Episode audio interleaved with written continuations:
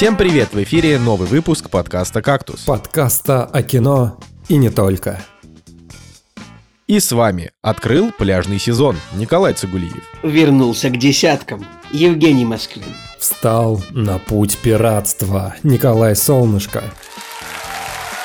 Сегодня в программе «Земля кочевников. Стоит ли фильм всех наград?»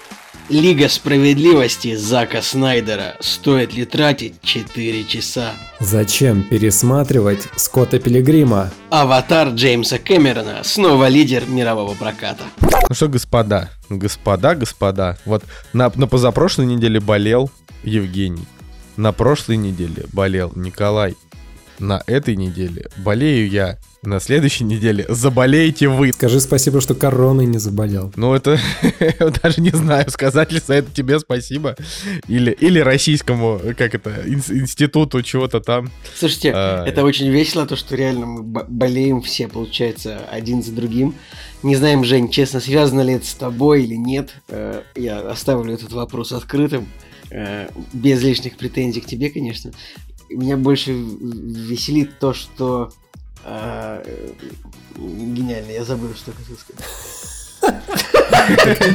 Как это... Я хотел сказать, меня больше в этой ситуации веселит то, что, знаете, э, вот если ты там заболеваешь такой, жалуешься кому-то из, из более старшего поколения, ну или вообще кому-то жалуешься в любом чате. Короче, ты жалуешься вот в любое это самое, тебе всегда кто-нибудь ответит, о, сейчас все болеют, типа. И вот я заметил, я заметил то, что реально вот на протяжении моей жизни я заболеваю осенью, я жалуюсь там, типа, мам, я там заболел, там, или в чат с приятелями, я заболел. Будет обязательно, либо мама скажет, либо кто-то еще. Ну, сейчас все болеют. Если я весной заболеваю, я получаю такую же реакцию. Ну, сейчас все болеют, типа. И летом, о, так это же тоже вот все вы- вроде тепло, все вышли там без курток. И тоже сейчас все болеют летом. И как бы Николай, э, Да. ответ на этот вопрос просто всегда все болеют. Да, вот сейчас все Потому болеют. что, ну, Ну, такова ну, жизнь. Хотя я никогда, честно говоря, не замечал, что прям все-все-все болеют. Ну, то есть, даже когда было, была самый большой пик эпидемии, ну, когда я болел, я вот болел, я болел, и еще там, может быть, два человека болело из тех, что я наблюдал лично. Но больше никто не болел. Мне кажется, всегда, всегда как бы это самое вот, поскольку, кажется, нельзя распространять э, по закону какие-то фейковые данные о количестве больных, давайте мы поговорим про гипотетически больных простудой. Мне кажется, что всегда преувеличивается вот это вот количество людей, которые болеют простудой. Ну, это, это, это, мне кажется, это невозможно просто так узнать, потому что нету какого-то онлайн-счетчика людей больных простудой.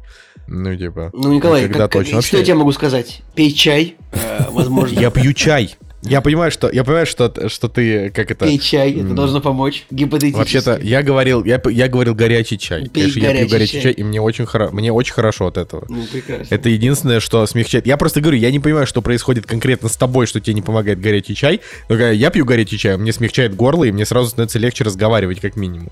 Ну, Нет, есть, э, понятное дело, что, как сказать, горячий чай, он, ну, просто помогает в, в таком же смысле, как помогают э, фуфл- лекарства фуфломицины. То есть ты принимаешь лекарство от болезни, которая по-любому у тебя пройдет естественным образом, ну, любая болезнь, которая не тяжелая, да, она рано или поздно будет побеждена организмом, и, внеза- и как бы можно принимать некоторые лекарства, и не буду даже называть, потом, потом будут жаловаться, что... Но есть же лекарства, которые об- общественно признаны фуфломицинами, то есть не настоящими лекарствами, которые не влияют на течение болезни никаким образом. Но ты рано или поздно вылечиваешься, и ты такой, вот лекарство помогло. Или вот горячий чай помог. Ну, как бы. горячий чай помогает здесь и сейчас, Николай. Горячий это вообще чай, сравнение он больше- максимально А некорректно. если в горячий чай еще добавить имбирь, лимон, мед, картошечкой Слушай, нет, вот- подышать, Да, а знаете, что я вам скажу? А вот и яичко нет. по носу покатать? М? Яичко по носу. Что-то, э, Женя, какие-то, какие-то странные предпочтения. Слушайте, не, ну я когда нос э, закладывал, мне в детстве, ну типа, родители отваривали яйцо, и я яйцо катал вот по носу, как бы, от соплей, там, от всей вот этой мерзости. Не, не было у вас такого? Да не, было, было, конечно, но типа не так часто. Короче, я хотел Я сказать, над что картошкой дышал. а, я вот в, в эту, в эту болезнь я открыл для себя две новые вещи, которые а, которая для меня шок. ну, типа, потому что я всю жизнь... Во-первых, если ты пьешь чай с лимоном, то горло еще больше раздражается, потому что это лимонная кислота. А, то есть тебе не становится лучше. А, во-вторых, если ты добавляешь в горячий чай мед, мед теряет все свои, значит, э, свойства, которые вспомогательные, и по факту это просто сахар. Все, вот абсолютно ненаучные вещи, ребят. Не, не слушайте, если вы болеете, пейте чай с медом и лимоном. Потому что мы русские, с нами мед. Вообще, ну как бы, Николай, ты, ты, ты на кого попер? Ты на мед попер? Вообще. Во-первых, мне кажется, мы все-таки не с того начали. Мед-то нужно в молоко добавлять, не в чай. Мед, мед можно добавлять куда угодно, и будет хорошо, я считаю. Нет такого? Ладно, Николай, я, я как бы, я тебе говорю, я просто, э, типа, мой заход был, э, типа, я открыл для себя что-то, что раньше я не знал. Ты такой, нет, Николай, то, что ты для себя открыл, это говно собачье. Да. ну, хорошо. И, и в смысле, Пусть так, то есть, ты, как скажешь. То есть, серьезно, не нужно пить чай с лимоном, когда ты болеешь? Ну, типа, это просто... Это, это, допустим, если температура, то ок. Если горло, то это не поможет. Ну, блин. Потому что кажется, если, лимонная кислота раздражает горло. И я заметил, что я, я перестал пить чай с лимоном. Я просто всегда просто заливался чаем с лимоном, когда болею. А, и, а когда я это, когда я это узнал, я просто перестал пить чай с лимоном, и горло стало меньше драть. Вот. это очень, я говорю, я такой, что? Самое действенное средство — пойти поставить свечку за здоровье. Не, на самом деле, куда? Куда? В церковь? В жопу. Жень, там для, для других нужд, простите, ставятся свечки. А, но, но вообще, давайте, давайте куда-нибудь дальше двигаться от, от, от задницы и соплей, пожалуйста. Мне этого и так и без вас хватает. А, чё, чё хорошего на неделе произошло? Расскажи, Жень. Я? Э, ну, судя по синопсису, который у нас к выпуску, я вернулся к своим фильмам, которые у меня стоит десятки. Конкретно к 28 Скоттов, э, к Скотту Пилигриму. Смотри, Николай, он, он типа пост-ирония на тему того, что то есть Жень, Женя иронизирует над тем, что мы над ним иронизируем. Как а, что не, Николай, он нас так. забайтил, ты понимаешь, да, типа триггер, да, да, да. триггер-ворнинг это был. Да, такое. у меня есть да, ну, еще ну, хорошо, да. порох в пороховницах. Не, на самом деле сидели, смотрели ютубчик, и в рекомендациях попалась подборка песен из э, Скотта Пилигрима, причем всех песен, нарезочка. И мы, значит, залипли на где-то на первой, второй песне, я подумал, о, нужно пересмотреть Скотта Пилигрима, потому что я до этого его не смотрел в оригинале и всегда его смотрел в дубляже. А до этого подсчет э, моих просмотров Скотта Пилигрима был, наверное, 10. Я не знаю, ну, большое какое-то количество его раз. Я, я кстати, смотрел. должен сказать, что, что я тоже смотрел Скотта Пилигрима, наверное, только в дубляже. О, да, да, только в дубляже. Так вот, где-то на второй песне я подумал, так, нужно посмотреть Скотта Пилигрима, и с этой мыслью как-то завис, и еще 5-6 песен посмотрел подряд, и только потом такой, так, все, нужно остановиться и все-таки полностью посмотреть э, фильм. Так вот, ребята, а, возвращаясь к истории про дубляж и оригинал, ну, то есть это все равно, с другой стороны, как бы раскрывается художественное произведение. Так вот, я могу вам сказать, что дубляж Скотта Пилигрима чуть ли не лучший из э, дубляжей, которые вот э, я знаю, потому что, ну, можем там взять в пример Джей Молчаливого Боба какого-нибудь условно, да, который коверкает все-таки так или иначе оригинал, но ну, это... а, смотрите, у Скотта Пилигрима есть реально очень классная штука. Те ребята, которые занимались переводом и озвучкой, они, во-первых, очень круто попали в голоса. Даже если они не соответствуют оригиналу, то они как бы соответствуют духу вообще происходящего, это круто. Но самое классное — это перевод, потому что в оригинале есть, допустим, какая-то шутка, которая растягивается на несколько фраз, а в дубляже они эту шутку, они ее даже усовершенствуют и передают буквально там двумя словами что в конкретной сцене выглядит намного более логичным каким-то и смешным. Ну, там, допустим, сцена про спам, когда ему спам-сообщение приходит, точнее, он думает, что это спам, а это было предупреждение о первой битве. И, короче, вот таких вот моментов их достаточно много. Поэтому ребята, которые занимались э, дубляжом, вообще респект. И я сегодня знакомому посоветовал э, посмотреть Скотта Пилигрима, потому что он не смотрел. Я говорю, можешь смотреть спокойно в дубляже. То есть я тот человек, который сказал, я не занудствую, можешь спокойно смотреть в дубляже, и все с тобой будет хорошо. Вот. А что касается самого фильма, сколько времени уже прошло? Он, по-моему, в 2010 году вышел, да, 11 лет прошло, и у меня как стояло до этого 10 из 10, так она и осталась. Причем, ну, понятно, что это 10 из 10 все-таки развлекательного кино, но я до сих пор уверен, что Скотт для своего времени, он просто прорывной, и у него очень крутая графика, у него очень классный классный актерский состав, который сейчас еще больше, мне кажется, раскрывается, потому что ты знаешь уже всех этих э, актеров, так или иначе, по другим каким-то уже громким проектам. А до этого они, в принципе, все в Скотте Пилигриме собрались. Ну, в общем, э, я вот безумно доволен проведенным временем и пересмотренным фильмом. Не знаю, наверное, через года два, может быть, три снова вернусь к нему. Я должен сказать, что Скотт Пилигрим, правда, очень хороший. А, я ему тоже оценки не переставлял. Каждый раз, когда пересматривал. А я понизил на семерку. Злодей. Ну, по мне он чрезмерный, там, последние 20 минут, как бы уже просто, ну, короче, я просто не фанат этого фильма. А, Женя, Женя натолкнул меня на мысль о том, какой дубляж бы я мог очень сильно похвалить. Мне в свое время очень сильно понравился дубляж первых людей в черном. Может быть, вы вспомните, там прямо э, в общем, человек, который дублировал Уилла Смита, как по мне, он там даже лучше, чем сам Уилл Смит сыграл. Там, ну да, короче, да. вот Такие первые люди в черном, прям, есть, да. так типа там, там, там ага, ну этот ваш Капитан Америка, отличник, лучший из лучших, ну это вот просто я вспоминаю фразу из людей в черном один, вот там был классный дубляж. Ну, так дилетантски звучит. О, где был хороший дубляж? Людях черном один. Нет, конечно, еще было миллион хороших дубляжей, наверное. Потому что ну, много людей хорошо делают свою работу творчески и профессионально, но так вот сходу еще не, не, не сказать. Ну, я вот могу сказать, что э, мне еще очень нравятся марвеловские дубляжи. Ну, то есть в целом мне Но они нравится. непло- там, не, как- неплохие, правда. Ну, они, они просто, как бы ты их смотришь, и тебе... Во-первых, я напомню историю о том, что э, на «Мстители. Финал» э, на- нам пришлось ехать аж в другую страну, чтобы их посмотреть раньше всех.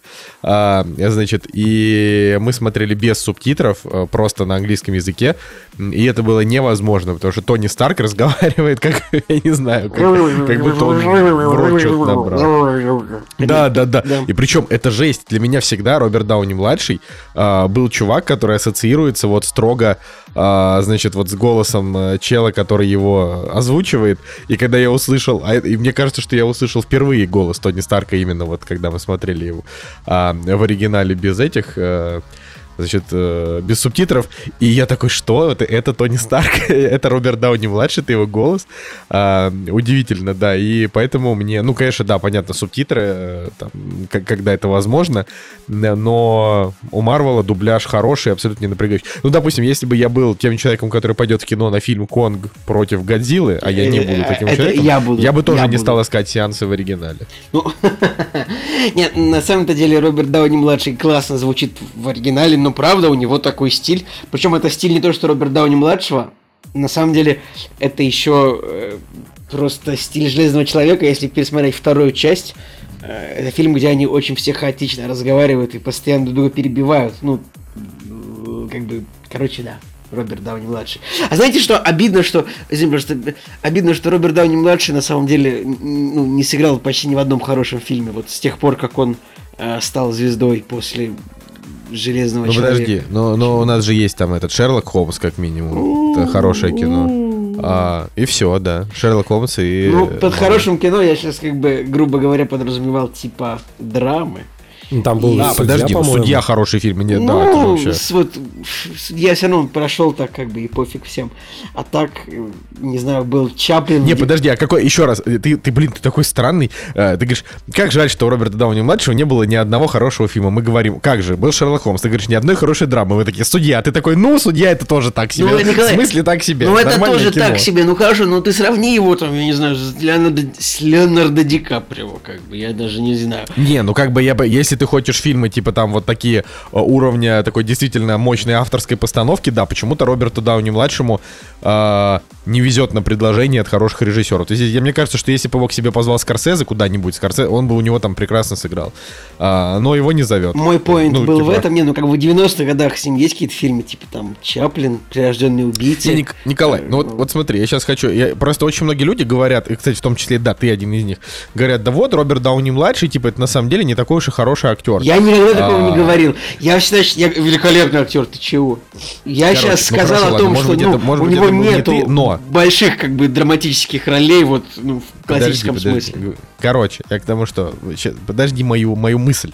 А, может быть, это был не ты, хотя мне кажется, что это был ты, но, но может и не ты. Но в любом случае, мне много кто говорил, а, что да, Роберт Дауни-младший, типа, актер вообще очень так себе, и, и в роли Железного Человека ему просто повезло.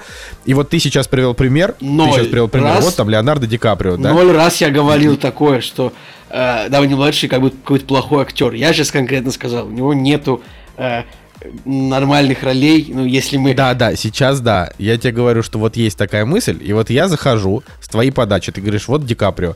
Я захожу просто посмотреть режиссера, у которых снимался Ди Каприо. Это Нолан, А чё, Спилберг, причем ты сейчас, Скорсезе. ты сейчас меня цитируешь, я тоже, я 20 раз говорил, то, что у, у Ди Каприо подряд режиссеры это, это Скорсезе и Клинт Иствуд. Я только что- Все только что режиссеры сказал. самые лучшие, да, это понятно. Да, да, типа Тарантино. Нолан, Тарантино, э, Спилберг. Иньярриту, э, все самые лучшие Скорсезе. режиссеры, конечно, да. Понятно. Да.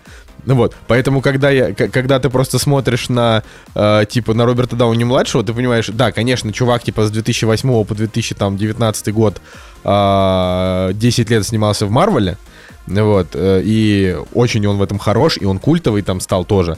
Э, но, с другой стороны, ему реально просто, просто не предложили ни одной, ни одной хорошей драматической роли, э, которая могла бы прям реально разнести. То есть «Судья», на мой взгляд, хороший фильм, но там, типа, Оскар был э, номинация у Дювала, по-моему. Тут, Ну вот, у Дауни не было. Не совсем Короче. верно сказать, что ему ничего не предложили, но просто, учитывая его большую занятость в фильмах Марвел, наверное, большинство хороших, а, может быть, ему пришлось отказаться от других хороших ролей, а может быть, не потянули кошелечками. Ну, ладно. знает. И, короче, ладно, ну ты чё, 54 он же- года, человек, 55 лет человеку, я думаю, еще нормально все будет. Но пок- пока что мы, конечно, ждем, э, что да, что-нибудь сыграет, что-нибудь хорошее. Ладно, давай, Николай, в двух словах, что, как дела у тебя? А у нас там была подводочка, что про то, что я открыл пляжный сезон, но пляжный сезон Да. сильно сказано, и открыл тоже сильно сказано, да и, блин, там больше не было слов, чтобы их э, дезавуировать. Короче, штука в том, что вот э, у нас огромный балкон абсолютно, гигантский, типа 8 метров в длину, и, вероятно, я не знаю, полтора или два в ширину, не знаю. А, и в этом году мы сделали роскошнейший ремонт на нем. И так получается, что вот сейчас на улице плюс 5, да, плюс 3, плюс 5, достаточно не жарко. Но, я не знаю, так технически балкон сконструирован, что уже при такой температуре солнечный день уже можно загорать и кайфовать. Поэтому последние три дня в Петербурге солнце, и хотя на улице плюс 3, и люди хлюпают ботинками по э, грязи и жижи, которая скапливается на, на тротуарах, облитых реагентами, э, пескоструйной смесью, пескоструйной, наверное, не то слово, э, песчано, короче, смесью, которую посыпают реаг- э, тротуар, чтобы не скользили люди. Вот. А я, мы, мы в это время э, на балкончике сидим и загораем вот так вот, потому что где-то с 11.30 до 13.30 солнце проходит вот мимо прям вот над нашим домом, и, короче, вот я последние три дня загорал, поэтому я уже загорелый. Вот уже как бы э, 5, какой сегодня, 24 марта, а я уже как будто бы, вот как будто бы я уже на пляже тусовался. Ну так, щеки у меня загорели. Так что можете за меня вот порадоваться, то, что я... постковидные истории. Как люди загорают, получают свой кайфовый загар. Да, куда ты, где, Ну, где ты сейчас пойдешь загорать в 24 марта? Да. Неплохо там, я смотрю, люди в Петербурге живут, балконы 8-метровые. Балконы Когда-то, когда-то, когда я был в Гонконге, там у людей были квартиры четырехметровые. Блин, это ведь правда. Эх, грустно, да, Николай? За Так гонконгцев грустно? Ну, это грустно, конечно, Да, но... ну, тут, ну реально люди же живут просто в полной заднице. Мало того, что их скоро Китай к себе загробастает, так они еще и это. Слушай, ну в, Эх. в Гонконге все равно большая средняя зарплата, типа, э, типа 4000 Ну. долларов или типа... Да, и очень дорогая. Ладно, все, сейчас неважно, а то с, с тобой спорить вообще про Гонконг не- невозможно. Ты всегда скажешь, нет, Гонконг это прекрасное место, люди вовсе не живут там бедно, они все счастливы, потому что я так решил. Ну смотри, средняя зарплата в Гонконге. Давай, выбери профессию, я тебе скажу. Посмотри, пожалуйста, Николай, средние коммунальные э, плата в Гонконге, средняя, ква- как это, э, оплата за съем квартиры в Нет, Гонконге. сначала давай, вот нач- давай начнем с посмотри. зарплат. Средняя, пла- средняя, как это называется, средняя стоимость аренды квартиры, да? Николай, я не предлагал это сейчас обсуждать, это, честно говоря... Ну, понял, почему? Обсуждаем, весело будет. Ну, давай, Николай, назови мне профессию, я тебе скажу, сколько человек зарабатывает в Гонконге. А, Господь. А, уборщик помещений. Э, могу сказать, вот, 185 тысяч рублей, 2579 долларов. Вот. Потрясающе. Ты, А, ты ладно. ты удивительно назвал, типа, ну, одну из профессий, вот, которая тут названа. Потому что если бы ты назвал, я не знаю, главный э, специалист рекламного агентства по, по заборостроению, то я бы не ответил тебе, но э, ты, ты выбрал правильное слово. Видишь, какая удача. А, ну так вот. а, я, я вот я хотел немножко про себя рассказать. Кстати, аренда студии в Гонконге действительно стоит 120 тысяч рублей. Ну, что ж поделать. А, ты, ты, ты сегодня... А, кстати, аренда приличной двухкомнатной квартиры 212 тысяч рублей. Ну да ладно, э, мы живем в России, мы любим мед, мы русские, с нами мед. Пожалуйста, Николай, как у тебя дела? А, ну, кроме того, что я, э, кроме того, что я за- заболел, вот, э, по большей части у меня все нормально. Ну, я даже, даже не знаю. А, я отметил свой день рождения помимо Петербурга еще и в Москве. Вот, и очень хорошо, что я успел сделать это, собственно, До до, того, как, до того, как я заболел, буквально за день до. Ну Вот. И я добил себе полрукава. А еще мне, э, значит, э, подарили тут э, на день рождения штуку, которая гриль, в общем, чтобы делать стейки. И я вам скажу, господа, что не такое-то и простое это занятие делать стейки на гриле. Даже когда у тебя есть специальная штука, в которую, казалось бы, только положил кусок мяса, накрыл и должен быть стейк, все равно не всегда выходит. Вот. Отличная история. Ну да, В дополнение к историям про хлебопечку. То есть, что у нас было в подкасте уже? Хлебопечка, гриль. Ну, я могу так, я могу так сказать. Э, на- наверное, очень много зависит от того, какое мясо ты купил. А, но Насколько это типа- интереснее обсуждение стоимости жилья в Гонконге? сильно интереснее, потому что Ну. это касается меня, а Гонконг касается хрен знает кого. Жители Ну вот. Гонконга, А, между прочим. Люди выходили на митинги за то, чтобы... А ты на свое мясо все перевел опять. Тебе, тебе автоматически теперь интересны только те, кто выходит на митинги, Николай, или как это? Типа, твой круг людей, твой круг людей сузился Неплохая до шутка. Ну, люди, которые 200 выходят... тысяч русских людей Ну, люди, которые выходят на нескольких гонконгцев. Люди, которые выходят на митинги, вызывают больше уважения, чем люди, которых больше интересует готовка мяса, мне кажется. Хотя, ну, как бы... Вообще, вообще просто максимально не согласен с тобой. А, ну, типа, потому что, ну, ты же вот у нас кто? Ну так. Человек не самый приятный. А, А, ты выходишь на митинги. Ну, ну, я и мясо, я и мясо готовлю тоже. Мне кажется, я очень приятный человек. И, э, как я сейчас как Трамп скажу, то, что ну я абсолютно прекрасный человек, и все ваши... Все, что вы говорите по поводу того, что я неприятный, это все не так. И вообще, знаешь, ну- ну, Николай, просто... вот я тебе скажу вот что сейчас. Если я что-то говорю, я не обязан это доказывать. Но если ты мне что-то говоришь, докажи. Ну, это ты, я не знаю, кого ты В пропародировал. смысле? потому что Ты серьезно? э, Я Михалкова это- пародировал, Это абсолютно Николай, ты- твоя риторика. Абсолютно. Нет, я понимаю, что ты пропародировал Михалкова, но это абсолютно твоя риторика. Вот сто, сто- вот точно. Прям ты, ты ее зеркалишь по жизни. Короче, э, вот мое, мое мнение по поводу гриля, да, который, который дают. А, я еще не разобрался, как сделать нормальный кусок мяса, но вот нормальный кусок рыбы сделать получилось. вот это все, что, все, что я хотел сказать. Вот так у меня дела. А, и ладно, я думаю, что мы можем пойти уже... А, кстати, нет. Вот то, что я еще хотел сказать, мне вот э, еще, собственно, на день рождения подарили... а, как, Жень, ты- эта штука называется? Пантограф? Пантограф, ты молодец, да. Пантограф, да. Это такая э, вещь, которую крепишь к столу, и она такая длинная, крутится по-всякому, и к ней, э, значит, микрофон прицепляется. И я сейчас Скажи, пытаюсь вот более понятно, скажи, пантограф. это стойка для микрофона, типа, которая прикрепляется к столу, чтобы было прям понятно. Ну да, да, хорошо. Это, да, это такая вот это стойка. Вот, собственно, э, если звук вдруг получился не очень хороший в этом подкасте лично у меня, э, то вините во всем людей, которые подарили мне пантограф. Видите, во всем А, ну, пантограф, да, звучит хорошо. Можно, можно винить пантограф. Ну, кор- короче, да. Ладненько. А, перед тем, как э, мы перейдем к премьерам, я хотел напомнить, что у нас есть такой замечательный сервис, как Boosty. А, по первой или второй, какая там будет ссылочка в описании, вы можете перейти, а, поддержать ваш любимый подкаст, заказать заказать фильм э, на просмотр э, и послушать, как мы втроем его обсуждаем. Ну и там еще всякие другие опции. Так что э, ныряйте по ссылочке в описании. Ну вот, вы поняли. А теперь пошли дальше. Вот и они! Премьеры недели!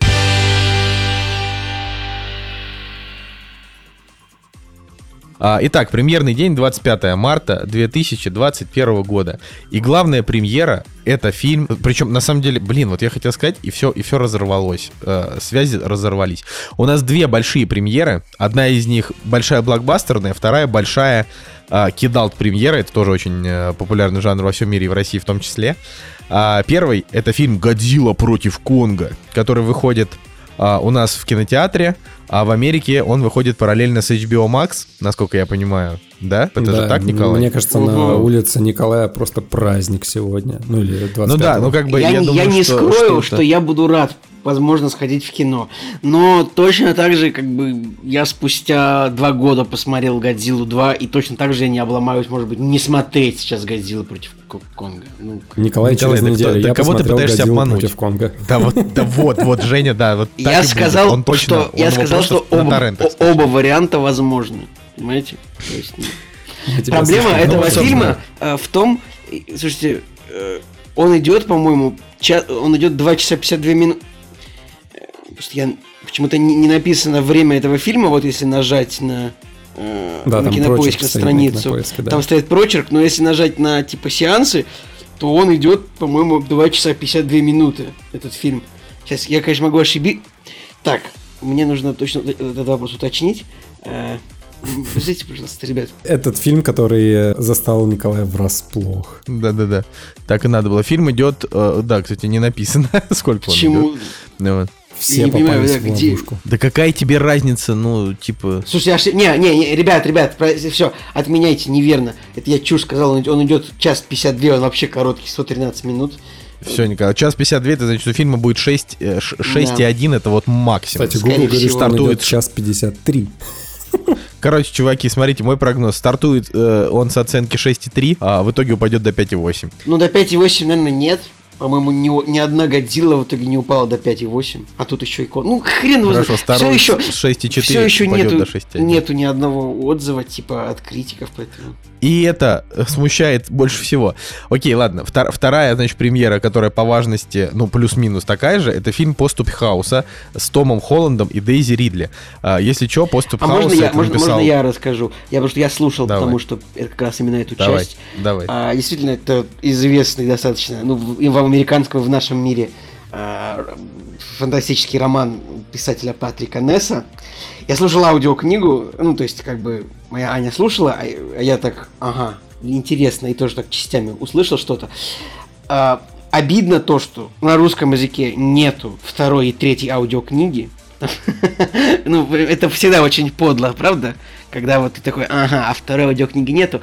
Короче, штука в том, что еще важно э, то, что это не только экранизация достаточно известного фантастического, раска... фантастического романа, также это экранизация режиссера Дага Лаймана, который крутой режиссер, который снял первую часть Борна, не даже три первых Борна, он снял Мистер и Миссис Смит, Грань будущего. Короче, крутой режиссер, э, который снимает хорошее кино чаще всего. Но в этот раз получилось очень плохо, судя по всему. Во-первых, Да, фильмы разгромили просто к чертям собачьим. во-первых, да, Причем у, все. у фильма большой бюджет очень, ну, большой, 125 миллионов долларов. Фильм уже провалился в Америке очень сильно. Ну, я так понимаю, что у, студии было понимание э, от тестовых просмотров, показов, что фильм получился очень плохой, и его никак не спасти уже.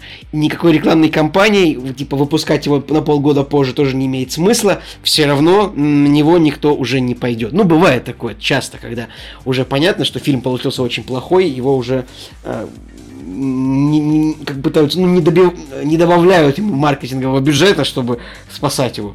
Или ничего не делают. Вот я думаю, фильм в этой Ну, как бы то ситуации. ни было. Да, у фильма рейтинг уже на MDB 5,8. И красный метакритик.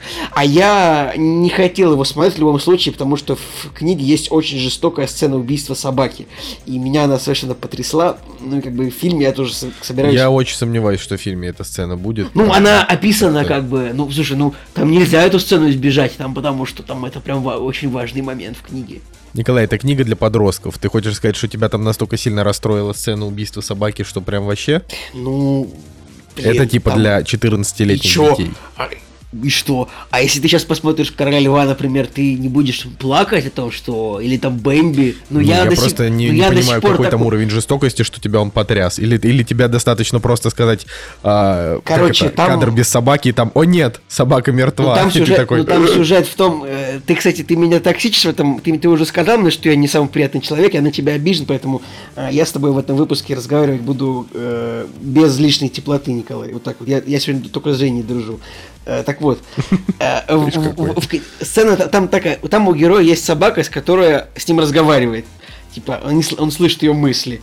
И в какой-то, ну я не знаю, это просто это спойлер, Доктор там, Дулиттл какой-то. Э, Да, там это будет немножко спойлером, эта сцена, но просто там таком моменте это происходит, что там герой нужно выбрать, он там типа остань, он там типа спасет женщину или собаку, и так получается, что он вы- выбирает женщину, и там и злодей там, и злодей там ломает собаке шею, ну, поэтому это как, как бы там это супер грустная сцена, супер жестокая, поэтому и там собака, А причем это очень... небось собака, с которой он типа там, он с ней долго Да, дружил, он с да, ней то до есть хрена, он с ней до хрена времени, она там хорошая очень, она всегда разговаривает с ним, как бы прям там, это прям в книге это очень жестокая сцена, на которой, ну, мы дико плакали, поэтому я как бы собираюсь, в любом случае, я собирался этот фильм канцелить, и я дико рад, то, что он утонул вот с рейтингом 5,8, и, очевидно, продолжения не будет, хотя, ну, там, ну, все равно книга очень интересный сюжет, там, э, как бы, на значит, там в будущем, там на отдаленной планете, там, значит, э, вот есть поселение, где живут только мужчины, которые слышат мысли друг друга.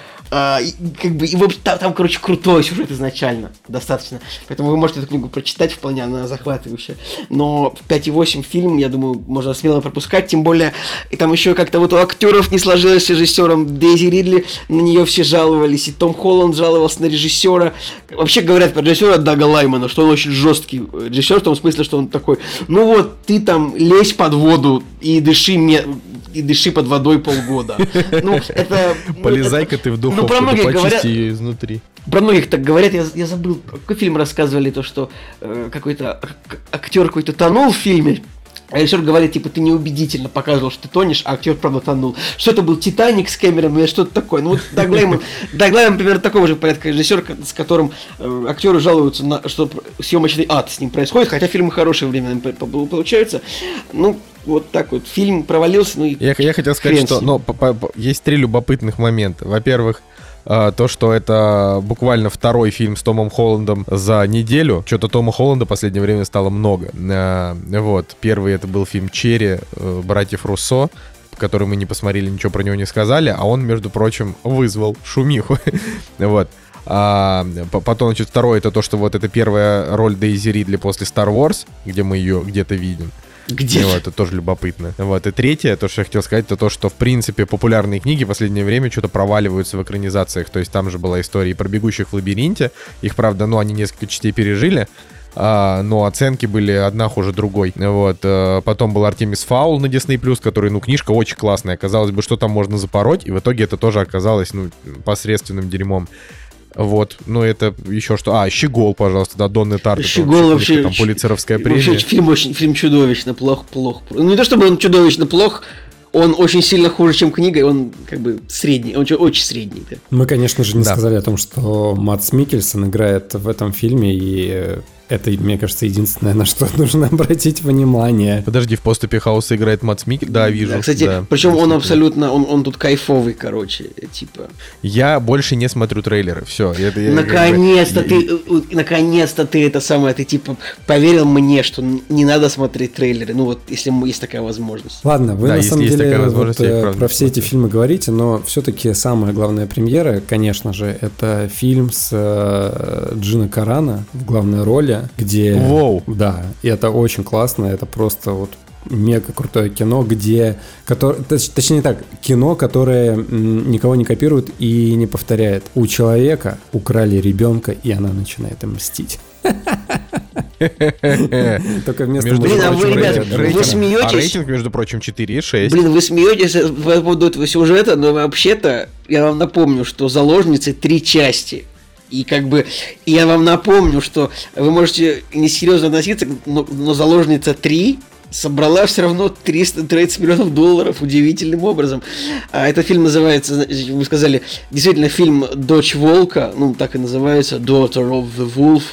И правда, это, видимо, ну, боевичок с рейтингом R, с рейтингом 4,6. Вот. Ну, здесь играет И э, Ричардом Ричард Дрейфус, да, который это я недавно да. рассказывал про близкие контакты третьей степени. И вот человек появился в большом кино снова. Ну как ну, в каком большом? В таком, Сильно я бы сказал- большое кино, я бы сказал, сильно среднем сказано. кино. Не, ну Джина Карана большая. Джина в Карана, большом она... да.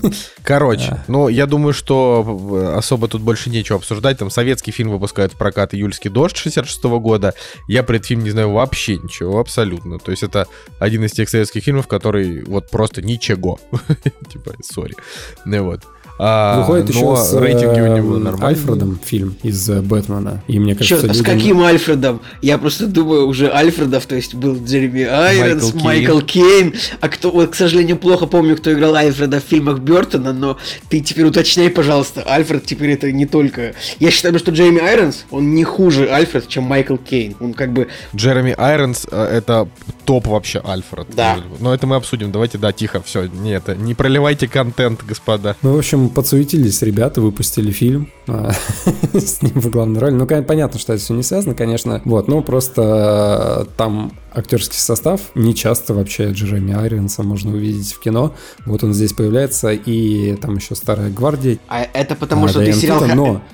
Но фильм срежиссировал Деннис Дуган, это режиссер, который раньше снимал с Адамом Сэндлером фильмы. Комедии. Да, и опять же, я посмотрел трейлер. Господи, самый позорный трейлер, который я видел в последнее время. Столько всего намешано, и вообще ни черта не понятно, что там происходит. Печаль, тоска. Так, ну, э, давайте, давайте чуть-чуть еще дальше продвинемся, потому что, правда, особо тут обсуждать нечего. Э, нужно, значит, обязательно сказать о том, что фильм «Аватар» обогнал «Мстители. Финал», потому что а, он вышел в китайский прокат, повторный, э, вот. А, и за первые два дня заработал 9 миллионов долларов, а за первую неделю, я, насколько понимаю, уже больше 40. Э, Наверное, Николай лучше про это скажет. Но суть в том, что «Аватар» снова обогнал, э, значит, вернее, не снова, а первый раз обогнал «Мстители. Финал», потому что до этого он был на первом месте. «Мстители» обогнали по кассовым сборам, то есть перевалили за 3 ярда. Ну вот, и сейчас «Аватар» обогнал «Мстители. Финал», и их уже снова там поздравили Марвел, сказали, что вот вы молодцы, типа, с возвращением первенства у вас и так далее. Это на самом деле мне очень нравится, как они друг с другом так это э, э- экивокают. Николай, потому что Аватар тоже Дисней вообще-то сейчас. Думаю, это, это, это не, не соперничество между в прямом смысле, потому что Аватар это был Fox, как мы помним, в студию Fox купил Дисней пару лет назад, и это просто... ну, Теперь можно, типа. то есть, ну не то чтобы теперь можно, но это в этом нет соперничества, как многие это представляют. Было бы соперничество, если бы парк юрского периода или Форсаж обогнали как бы кого-то из этих фильмов, но это не так, это типа одна компания теперь. Действительно, в Китае вышел аватар. Вообще для меня это было этим самым, ну, таким, я такой, они решили выпустить аватар. Прикольно, конечно, но, может быть, лучше бы снять уже аватар 2, потому что вообще-то прошло уже 12 лет, насколько я понимаю. Это бред какой-то. И я даже не понимаю, на какой стадии находятся эти съемки уже. Ну, по-моему, уже на завершающее, но в любом случае, смотри, когда-нибудь, если все будет хорошо с Джеймсом Кэмероном, он э, доснимет все это дело, зато потом нас ждут 3, 4, 5 аватар просто несколько частей подряд, как из Сразу, пушки выстрелит. ч- э, честно, надо говорить, что интерес к аватару он уже далеко не такой. И я понимаю, что ну, студия Disney умеет очень хорошо маркетинг и все, и рекламу, но думать, что сборы Аватара 2 могут, не знаю, хотя бы к 2 миллиардам приблизиться, хотя это все огромная сумма. Ну, ко- короче, блин, следующие аватары не будут так хорошо смотреть, как первый. Это понятно, это очень легко сказать такую фразу, а, потому что, ну, это очевидно, но имейте в виду реально, ну, это будет не так громко, мне кажется. Ну, э, знаешь, Николай, это, это, это будет не так громко, а, но если Кэмерон вдруг представит что-то действительно новое, как это было с 3D, ну, мало ли, мало ли, я не знаю. Что это может быть? Это дрель э, в сиденьях, например, которая будет тебя немножко сверлить, когда ты будешь, когда героям будет больно. Или это может быть а, хлоп, хлопки, х- х- э, как это, искусственные ладони около лица, которые будут бить тебя по лицу, когда, например, герой пробирается сквозь джунгли. То есть я Да, считаю, ну это, это какие-то какой-то кинотеатр 5D из 99 года, ты представляешь? Мне больше интересно, сколько, честно, частей Аватара объявлено? 4 или 5? Потому что на кинопоиске стоит... Ну, то Чё- есть так, всего стоп. будет 5. Я просто не верю, что, ну, что люди реально будут ходить каждый год так. Если, И мы, это такой бред. если мы что честно их- считаем, что, если, мы объективно, если один аватар стоит 200 миллионов долларов, 250, объективно нужно где-то больше миллиарда каждому собирать, чтобы это имело смысл. Я в это просто не верю, что типа к четвертому люди такие, да, пойду вот опять смотреть четвертый аватар. И типа все, ну я пойду, ладно, я люблю дерьмо всякое смотреть, но как бы, ну реально, ребят, Аватар 4 это мой фильм с рейтингом 6.1, вот объективно. Это такой долгий прогноз. Вообще, сколько нам лет будет, когда это можно будет э, узнать, объек- э, узнать доподлинно. Ненавижу Ладно, я, Джеймса я Кэмерона. все-таки позволю себе, позволю себе немножко пойти дальше, да. А, короче, на этой же неделе из цифровых релизов выходит фильм Том и Джерри, который только что буквально прошел в кинотеатрах неделю назад или когда там. Вот, и его уже выпускают э, в, ци- в цифру. Это значит, что фильм просто не оправдал выход в Ой, а кинотеатр. какая оценочка-то у него 5,7, а сборы какие всего 5,7, 77 миллионов долларов. Какой кошмар. Не, ну подожди, в смысле всего 77 миллионов Оби- долларов? обидно за Тома это- Джерри. Это- меня купился. Это целых 77 миллионов долларов. кажется, я это вот так вот скажу. Очень, Для больш- ковида. Очень большой удар по карьере Хлои Морец и Майкла Пенди. Мне кажется, что э, эти актеры могут больше никогда не вернуться в главные роли в настоящих блокбастерах. Вам не кажется так? А какой удар по Тому и Джерри? Что они будут Ах, делать? Я думаю, что Том, Том и Джерри, они переживали всякое. Я думаю, что и это они тоже переживут. А, значит, потом а, на Netflix выходит а, мультипликационный сериал Дота. Кровь дракона. Это для тех, кто играет в Доту. А, будет актуально посмотреть. Я не играл в Доту. И э, я смотрел только стрим один или там два. Посмотрел, понял, что это не мое. Э, Но своя фанатская база у этого мультика точно будет. А, кстати, с прошлой недели уже идет э, Тихоокеанский рубеж, но у него, к сожалению, рейтинги не сильно высокие. Не, не очень прям низкие, но и не ну, сильно высокие. Ну, 6, и- они не- реально, они низкие. 6,7 что ли. 6,4 на кинопоиске, 7,2 А. на MDB. Ну, короче, рейтинг реально низкий. Можно и глянуть. Но не низкий. Ну, можно и глянуть.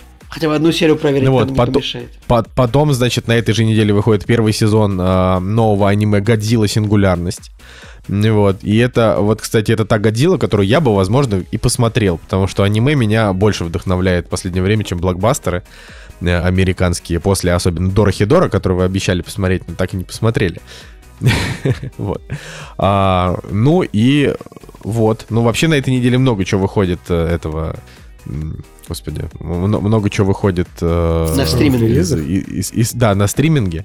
Вот, простите, я уже разучился разговаривать. Ну, например, выходит фильм или он уже вышел, короче, тоже там что-то 90 метакритик про девушек, которые приехали э, там в город для того, чтобы сделать аборт, что-то там две сестры. Ну, такая Напомни- какая-то Напомни вот, э, название, пожалуйста. Я понимаю, о каком ты фильме говоришь, но... Никогда, тоже- всегда, Мгм, что-то мгм, такое. Вот. Действительно, фильм А. достаточно... э, никогда редко... Никогда редко, иногда всегда он называется, да. Да, да. Ну вот, а, уже можно посмотреть «Конь, «Конь Юлии и большие скачки». У него, кстати, 7,1, что для мельницы, в принципе, в последнее время Мне большая вообще редкость. кажется, что Кинопоиск просто по дефолту всем русским э, фильмам решил выставить 7.1. Которые выходят. Так, такие, так, все, вот всем фильмам 7.1 э, 7.1 это идеальная цифра, а, которая, как бы, она достаточно высокая, чтобы зрители такие, ну, подумали, не вроде неплохое кино, но она и не такая огромная, чтобы подумали, что это прям накручено. Это прям идеальное попадание, да, вот, вот между этими двумя. э, С потрохами в. Блин, вот теперь, теперь интересно, насколько это... ну, на- на- насколько это действительно нарисованный рейтинг. э, Но это, понимаете, это же все проверяется. Ты смотришь и понимаешь, как бы. То есть а, даже вот Короче, единственные, не ладно, не единственные, а вот два раза, наверное, или три раза, когда я не понял, почему такой низкий рейтинг, это вот фильм «Пляжный бездельник», но я просто не понял. Фильм «Хеллбой», потому что у него там что-то 5,5 или 5,8, а я считаю, что, ну, хотя бы объективно, ну, 6,1. ну, типа, он, не на, он, он там не на 5,5. Вот. А, и вот этот «Хищник» Шейна Блэка, который вы ненавидите, но я тоже считаю, что он хотя бы 6. Николай, это говно. Ну, то есть просто- это, ну, хотя это бы гов- 6. Он, это он- он вообще, задорный, Это вообще фильм на 4,1, вообще объективно. Ну ладно, значит, значит, ты будешь верить оценкам на кинопоиске, а, которые выставляются. Вот, да, ну, там куча всяких DC-шных мультиков, соответственно, тоже повсплывали, типа «Бэтмен под колпаком», там «Темная лига справедливости», но часть из них уже были до этого. А, Вот, второй сезон э, Solar Opposites скоро выходит, если еще не вышел. Мне, кстати, Это спин-офф интересно, Рика что стало с карьерой э, Шейна Блэка после «Хищника». Что-то... А, он больше вообще ничего не снял. Вот как в 2018 году вышел фильм. Все, до свидания. Закономерно, похоже. Не, ну посмотрим, может быть, конечно, ему еще и повезет, но да, что-то пока печально. Вот, да, такие дела. Э, Можем, можем, значит, наконец-то переходить э, уже к обсуждению чего-то более, более интересного. «Кактус» — подкаст о кино и не только. А, итак, мы начнем э, с «Земли кочевников». Это фильм, который мы хотели посмотреть очень давно. И мне ради того, чтобы сегодня его обсудить с парнями, пришлось встать на путь пиратства, потому что я заболел, и я не могу просто физически дойти до кинотеатра. А, мне очень стыдно, но все ради контента. Ты вывесил пиратский флаг у себя на балконе. Тут нужно сказать честно, что эти самые, что прокатчики могли бы давно выпустить фильм, ну, чтобы его можно было купить дома. Это, кстати, да, учитывая, что фильм-то вышел в том году еще. Мне да. кажется, что прям тут вот, я прям вижу ситуацию, где кто-то прям не дозаработал денег, хотя была возможность. Ну, Николай, я думаю, что не, не все такие рьяные п- пай- пайрат, э, пайрат командос, как мы.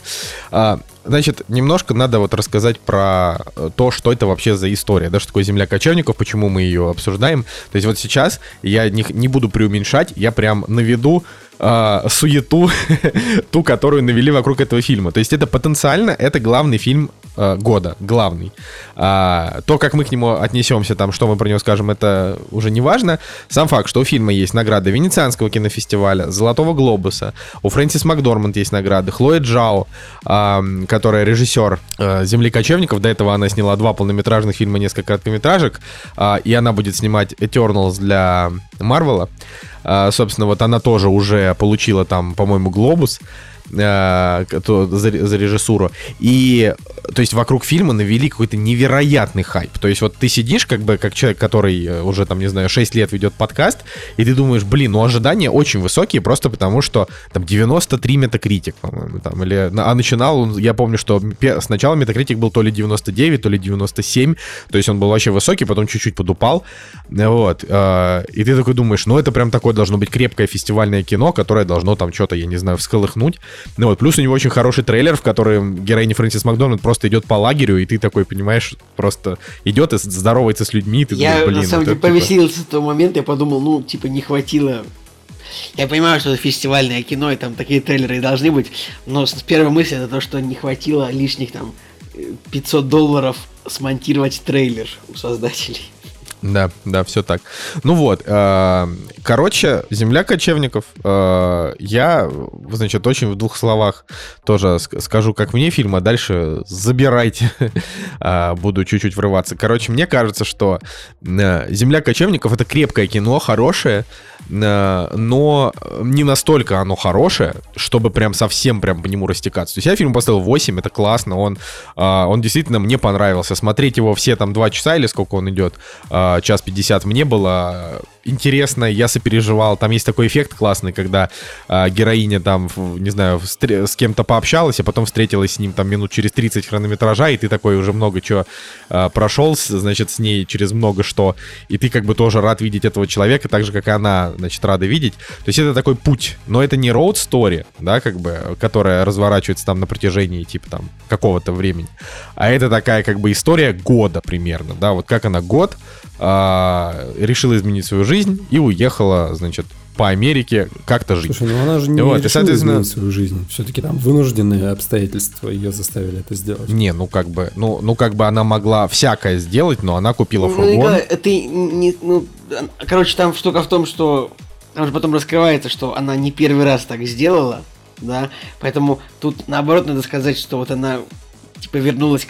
Ну, короче, не бы сказал, что фильм о том, что она решит изменить свою жизнь. То есть она просто закрывается завод, где она работает, ей больше нечего делать, и она действительно э, отправляется на поиски сезонной подработки. Просто я бы не сказал, что это реально она пытается Ну да, то есть это изменить фильм- свою жизнь. Она пытается как-то выж... Это фильм о выживании, скорее.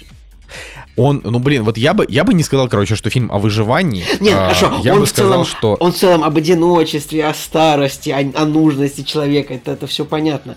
А, но вот если брать ее изначальную концепцию, что, она, что, что ей нужно? Ей нужно, ну, найти работу, чтобы не замерзнуть, чтобы жить где-то, что-то заработать. Вот. Ну да, это тут Николай прав. Ну, короче, вот, я поэтому э, я готов этот фильм советовать, э, потому что он правда хороший. А, на мой личный взгляд, он правда хороший. А, и если он возьмет главный Оскар, э, я не расстроюсь. То есть я как бы это, это вот это не та история, как когда паразиты взяли, я подумал, да пошли вы к черту. Вот. Или А я со своей, со своей колокольни скажу, или когда форму воды взяла. Ну, э, так я согласен, когда форма... Ну, хотя, вот знаешь, честно, победа формы воды меня взбесила не так, как победа паразитов, но форма воды, конечно, хуже, чем паразиты, тут даже вопросов нет. Вот. Николай, ну, против формы воды, что там было против нее? Три билборда или зеленая книга? Я все время путаю по годам. Что-то из хорошего. Зеленая книга взяла, а вот три билборда не взяли. Что-то Да. очень, что-то очень хорошее было против формы воды. Три билборда были, Во- я же вот, говорю. И как бы... Ну, форма воды, пошли. Ну вот, короче, короче, вот, возвращаясь, значит, я, получается, из... э, из пяти фильмов на Оскар смотрел уже три. Манк, Звук металла. А, нет, погоди, се- секундочку, секундочку, минуточку. Я только сейчас понял. Так а у нас на Оскар «Земля кочевников»-то как фильм не номинирован или номинировано? Номинированы. Сейчас. Да, номинировано, сори. Все, я смотрел, значит, получается, раз, два, три, четыре, пять из семи фильмов. Э, Молодец. Нет, из восьми. Пять из восьми. Вот. А, Девушка, подающая надежды, Земля кочевников, Манк, Звук металла и Суд на Чикагской семеркой. Вот эти фильмы я смотрел. И если я бы выбирал, я, конечно, посмотрю все оставшиеся, там Отец, Иуда и Черный Мессия, хотя я не хочу, и Минари. Мне кажется, Отец вот. Иуда и Черный Мессия, это могло бы звучать как отдельный фильм, как целый. Да. Короче, вот, вот из этих пяти фильмов, э, я, я, кон- конечно, мне там... В общем, мне понравилось, э, можно сказать, все вот эти пять фильмов, э, может быть, минус звук металла, да, мне понравились плюс-минус одинаково. То есть ни- никакой из них не вызвал какого-то сумасшедшего восторга, но все показались крепкими фильмами. Поэтому, что бы ни выиграло, даже вот девушка, подающая надежды, если выиграет, я абсолютно не расстроюсь. Поэтому, если «Земля кочевников» возьмет в этом году главный Оскар, я скажу, это справедливо. Это, с- это ровно так же справедливо, как любой другой фильм там в списке, кроме тех, что я еще не смотрел, потому что я не знаю. Ну вот. А, да, и Фрэнсис Макдорман здесь потрясающе классная. Единственное, что мне кажется, она... а, еще, еще пара таких ролей, и она просто умрет от ЧСВ, насколько она естественно хороша. То есть она уже будет считать себя просто королевой ролей. Типа, я не знаю, насколько... Ну, типа, когда тебя просто ставят в кадр, и ты отыгрываешь, и все такие... Хорошо. Ну давай, Николай, там нужно, если, если почитать Википедию, Ну все, там- я все. Если почитать Википедию, там же штука в том, то, что Фрэнсис Макдорманд вместе с продюсером, они на двоих купили сценарий этой книги, чтобы его экранизировать. Забыл, как продюсера зовут, там, э, Питер, что-то там. Э, Дж- Если, может, я... Короче, вместе с продюсером... Питер Спирс. Вот, Питер Спирс, они купили этот сценарий вдвоем и искали режиссера, чтобы его снять. Поэтому вот это, это вообще фильм основан на книге некой женщины по имени э, Джессика Брудер. А, ну, книга называется немножко, немножечко не так, как фильм, там на два слова изменено. Сейчас кто-нибудь Википедию откроет и скажет. В общем, фильм по документальной книге, то есть... а, и очевидно, что в Макдорманд она была супер заинтересована, ей понравилась книга, она была заинтересована в том, чтобы этот фильм состоялся, она тоже продюсер, и как бы она хорошо сыграла. Тут не нужно ничего говорить, это правда, она молодец, то есть это вот, это вообще ее фильм. Так вот, то есть она тут и, про- а не только актриса. Земля кочевников. Выжить в Америке 21 века называется по- он. Спасибо, книга. спасибо. Так есть. Кстати, это слоган фильма на кинопоиске, он стоит. И еще очень важно то, что вот в этом фильме, ну, э, в двух словах сюжет, да, действительно, женщина живет в моногороде, который э, работает там завод по производству гипсокартона, завод закрывается, женщина вынуждена э, уехать, купить, продать все, что у нее есть, и купить себе фургончик, чтобы уехать. И вот она ее привлекают, значит, жить вместе с кочевниками. Кочевники люди, которые путешествуют по Америке, ищ- ищут сезонную подработку. Они там, значит, тусуются в таком лагере. И интересно, что в этом фильме есть настоящие же кочевники. То есть там три э, кочевника, вот этот вот дедушка, который похож на Санта-Клауса. Вот это настоящий персонаж, играет сам себя. А потом женщина, которая уехала на Аляску искать птиц, это тоже настоящая Серьезно? женщина. И третья, Серьезно? и женщина, которая а, работала с ней в национальном парке, это тоже настоящий кочевник, настоящая женщина. Это не актеры, тут настоящие актеры, это только Два а, человека. Фрэнс- Фрэнсис Она Макдорманд и Дэвид Стрейт. и Дэвид Стрейтер. Стрейт. И, кстати, его сын, это его сын. Ну, то есть, вот так, прям как бы можно увидеть то, что когда они подходят, видно, что это два одинаковых мужика. Я такой, надо проверить, настоящий ли это сын этого актера. И да, это настоящий его сын. А, Кстати, Дэвид Стрейтер играет в Годзилле, как ни странно. Ну, не только в Годзилле, очевидно. Но э, штука в том, то, что этот фильм, он на самом деле, я бы сказал, он наполовину документальный. Просто потому, что здесь есть настоящие люди. Э, В этом, в этом смысле фильм уникален. Как бы. Не припомню, так, такое, конечно же, бывает. А, ну, например, э, в фильме «Звук металла», ну, там э, фильм про, скажем так, про школу, где живут глухонемые, там, конечно, тоже есть ряд глухонемых актеров и глухонемых настоящих. Но в этом смысле «Земля кочевников» очень интересно. То есть, то есть тут прям главные роли играют ну, настоящие кочевники. Вот так вот. Ребятки, а вы даже и не знали, а я вам открыл глаза. В Надеюсь, смысле, что... я знал, я знал, я просто не знал, что а, вот эти, я знал, что там есть люди, которые, то есть, что там большая часть актеров непрофессиональные. Короче, я не знал, что это реальные кочевники, да, вот это ты открыл. Я думал, что это просто непрофессиональный актер. Вот это я прям удивился сейчас. Ну, Жень, ты скажешь что-нибудь? Да, я на самом деле тоже хочу поддержать э, Николая и его слова о том, что это уникальный фильм с точки зрения того, что здесь э, непрофессиональные актеры, и когда они появляются в кадре, магия кино для меня раскрывается вот э, с новой какой-то стороны, потому что на них было так приятно смотреть, господи, у них горели глаза, и они были такими искренними, такими живыми, и что на самом деле даже рядом с ними Фрэнсис Макдорманд смотрелась немножко серо, если честно. То есть я вот э, за вот этими второстепенными персонажами, за вот этими бабулечками, которые там э, со своими целями э, что-то мозаичку перекладывают или мечтают о чем-то, мне вот на них было интереснее смотреть даже в какой-то момент. И в этом вообще вот реально весь сок и кайф этого фильма. У меня, знаете, какая предыстория была? Я вообще хотел пойти на Найшулера, на Никто, но его не было в оригинале с субтитрами. Вот вообще в Питере нету сеансов в оригинале, то есть только дубляж. Я подумал, ну и черт и с ним, и смотрю, «Земля кочевников» до сих пор идет, и мы пошли, и был полный зал, что меня удивило. А в Питере можно сейчас полный зал, да? Да, да, то есть э, сидел полный зал людей, все как надо, и э, все прям были так настроены. Мне чтобы- кажется, что нельзя полный зал. Мне кажется, что нужно пожаловаться на тот кинотеатр, в который ты ходил, чтобы их оштрафовали. В любом случае, на родину нельзя жаловаться. Родина — это святое, это то, что есть у человека. Родина — это святое. Любимых не предают, или как там? Это, а любимую... Не помню, да. Не, от любимого не отпускать. Как же он сказал? Неважно, да. Да как, неважно, да. Ну и нужно еще подчеркнуть э, то, что в сюжете у главной героини, у нее умирает муж, так-то, да, и она вообще остается одна, то есть у нее есть родственники, у нее есть сестра, причем э, у той сестры э, то ли муж, то ли друзья мужа, я так и не понял, если честно, они занимались продажей домов, да, вот в эти вот Короче, ри- риэлторы, кредиты риэлторы проклятые. И это смешно, то что, как бы, ну, а она, типа, Она наоборот, без да, дома. то есть она И бездомная. Такое, нам, нам противостояние такое классическое. э, Там вот единственный, взглядами. единственный острый момент в этом фильме, да, конфликт, когда э, вот она приезжая в ту сферу, да, где люди с домами, с кроватями и со всем прочим, вот она сталкивается с этими людьми, которые продают и загоняют людей э, вот в эти вот кабальные кредиты, ипотеки, с которыми в Америке люди живут и передают, я так полагаю, еще по наследству а, детям все это дело. И, в общем... Ну да, у, у- у на- у нас-то в России ипотеки люди за Да, год У нас закрывают. все по-другому, да, да, у нас все по-другому, завод не закрывает. Ну, в общем, да, вот там подтекст вот такой вот. И, конечно, сначала понятно, что она как бы выживает, там все дела, то есть ей нужно найти работу. Но где-то, мне кажется, уже на условно 20-й минуте фильма, когда все люди разъезжаются, и она остается одна вот в этом лагере, я как зритель, я понял, что вот это ее как бы жизненный путь. Даже она, если ей предоставится возможность жить в доме, она все равно туда не вернется. Так и происходит, и это явно прослеживается, ну, действительно, в самом начале еще картины. И мне единственное, знаете, чего не хватило? Мне финала не хватило. То есть я с таким удовольствием смотрел вообще за всем происходящим, что было, да, с персонажами, как они возвращались, как они появлялись. Это было круто.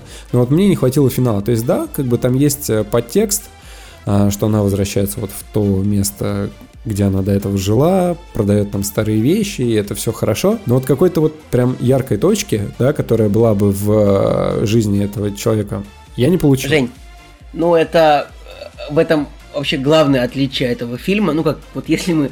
Э, я люблю просто моя тоже теория, что типа Оскар выигрывает часто фильм, да, такой тип вот типа зеленой книги, где должен быть вот этот классический э, массовый фильм, где должен быть обязательно яркий финал, там какой-то со слезами. А это типа реально фести... как я жутко сказал, а это типа отвратительный ужас какой. А это ведь, ну, самое настоящее э, э, кровь от крови фестивальное кино которая, ну, не предполагает яркого финала. И повествование само по себе достаточно такое. Ну, не, оно не очень яркое, да, оно не очень насыщено какими-то событиями. Может быть, мне этого не хватило, а может быть, я ждал какой-то менее, менее фестивальной драмы. Хотя, конечно, фильм интересный, он заставляет задуматься обо всем этом о, о старости, об одиночестве, о том, что а, как бессмысленно может оказаться жизнь, когда ты в 60 лет оказываешься один, без работы, без потеряв свою вторую половину, как бы без детей и, и вообще что. И где как бы где ты себя найдешь, что ты будешь делать, как ты где ты себя обнаружишь. Э, смысла много, конечно, в фильме. И мыслей много. Мне не хватило, как бы, ну, немножко, раз... я так глупо скажу, мне не хватило немножко развлечения, но, понятное дело, я понимаю какой-то фильм, и я отношусь к фильму с уважением, и я ставлю ему очень уважительную семерку. Такую же уважительную семерку, как я поставил звуку металла и девушки, подающие надежды, и, видимо, вообще всем фильмам в этом году, которые претендуют на Оскар. Николай, Николай, Николай Цигулиев грозен, конечно, в своем... А следующее. А вот Лига справедливости Зака Снайдера, господа, 9,5 из 10, скажет Николай Цигулиев. Потому что это шедевр! Лига, кстати, прекрасна. У Лиги Справедливости 8.1 на Кинопоиске, у Земли Кочевников 7.3, ну и в целом даже на MDB тоже у Лиги 8.3, а у Кочевников на MDB 7.6. Кочевники на самом деле э, реально э, полюбились критикам больше, чем ну, зрителям. Ну, это, конечно, есть, фильм люди, люди, говорю, люди, вот я говорю за себя, я редко как бы такой, типа, вот я как все люди, но сейчас скажу, мы, люди, мы ждали больше, большего, больше развлечения, я не знаю, и большей классической драмы. Нет такого ощущения, ребят? У меня нет, и мне кажется, ну... что это идеальное кино в своем жанре. То есть я как бы, на самом деле, я получил от него все, что ожидал. Я могу сказать, что я весь просмотр фильма вообще, я сидел с комом в горле, потому что э, все-таки история, она достаточно хорошо рассказана, и главный персонаж, которого играет Фрэнсис Макдорман, вот, она вызывает... Э, да теплые эмоции, и ты за нее переживаешь. Хочется, чтобы у нее все было хорошо. И действительно, вот эти вот все события, которые происходили, я реально сидел с комом в горле, потому что мне было грустно, потому что вот эти вот все классные персонажи, которые появляются, которые уходят, они очень естественным путем туда вписаны и вызывают действительно неподдельные эмоции. А концовка, когда появляется вот этот вот э, седобородый чувак, да, который помогает людям вот в их э, путешествиях в этих фургончиках.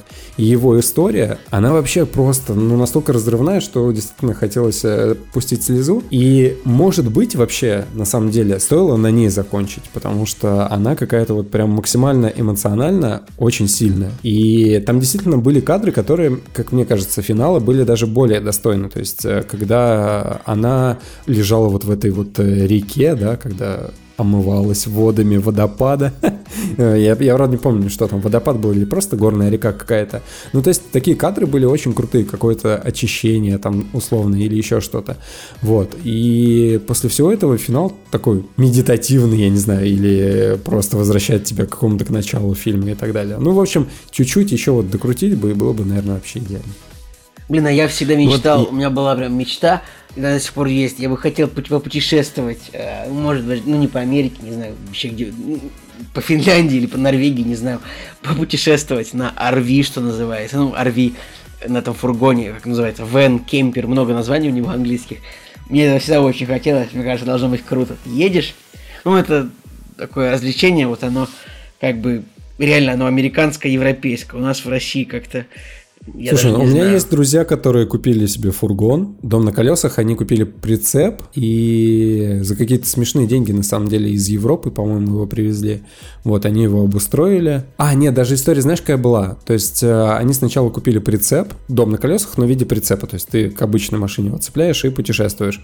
Но, видимо, не самый удобный вариант, и они купили как раз-таки вен, какой-то в плохом состоянии, сами его привели в порядок, сами внутри обустроили пространство, то есть там и кровать для ребенка была, и рабочая а, зона, и вообще с точки зрения вот, организации пространства это было круто сделано. То есть у персонажа в землекочевников у него на самом деле не самый удобный такой э, какой-то... э, Так у нее, Жень, у нее просто, у нее просто микро, у нее просто Ну да, микроавтобус, да, да, да. который она переделывает.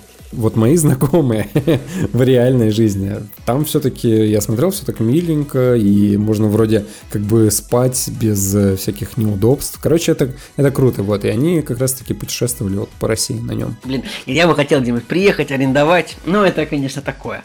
Э, Должно быть очень интересно, конечно. Ну, Но в России сложно, реально, мне кажется. Но как бы то ни было, э, я считаю, что достойнейшее кино. э, Да-да, да, лю- в достойней- любом случае его нужно смотреть. Короче, короче, он еще и хорошо смотрится с точки зрения даже вот пандемийного года. А, то есть это как бы кино а, вот о том, как иногда нужно побыть одному, да. то есть это такой своеобразный вариант э, самоизоляции. Я на самом деле, я просто очень люблю жанр фильмов, в которых вот э, у героя сначала чего-то нет, а потом у него что-то появляется, да, и постепенно. Например, вот там фильм «Терминал», да, вот он там оказывается вообще... то есть с- ты, ты любишь, когда герой, чем. когда герой постепенно обрастает э, хламом в виде вещей, как и РПГ. сам ты. Правильно?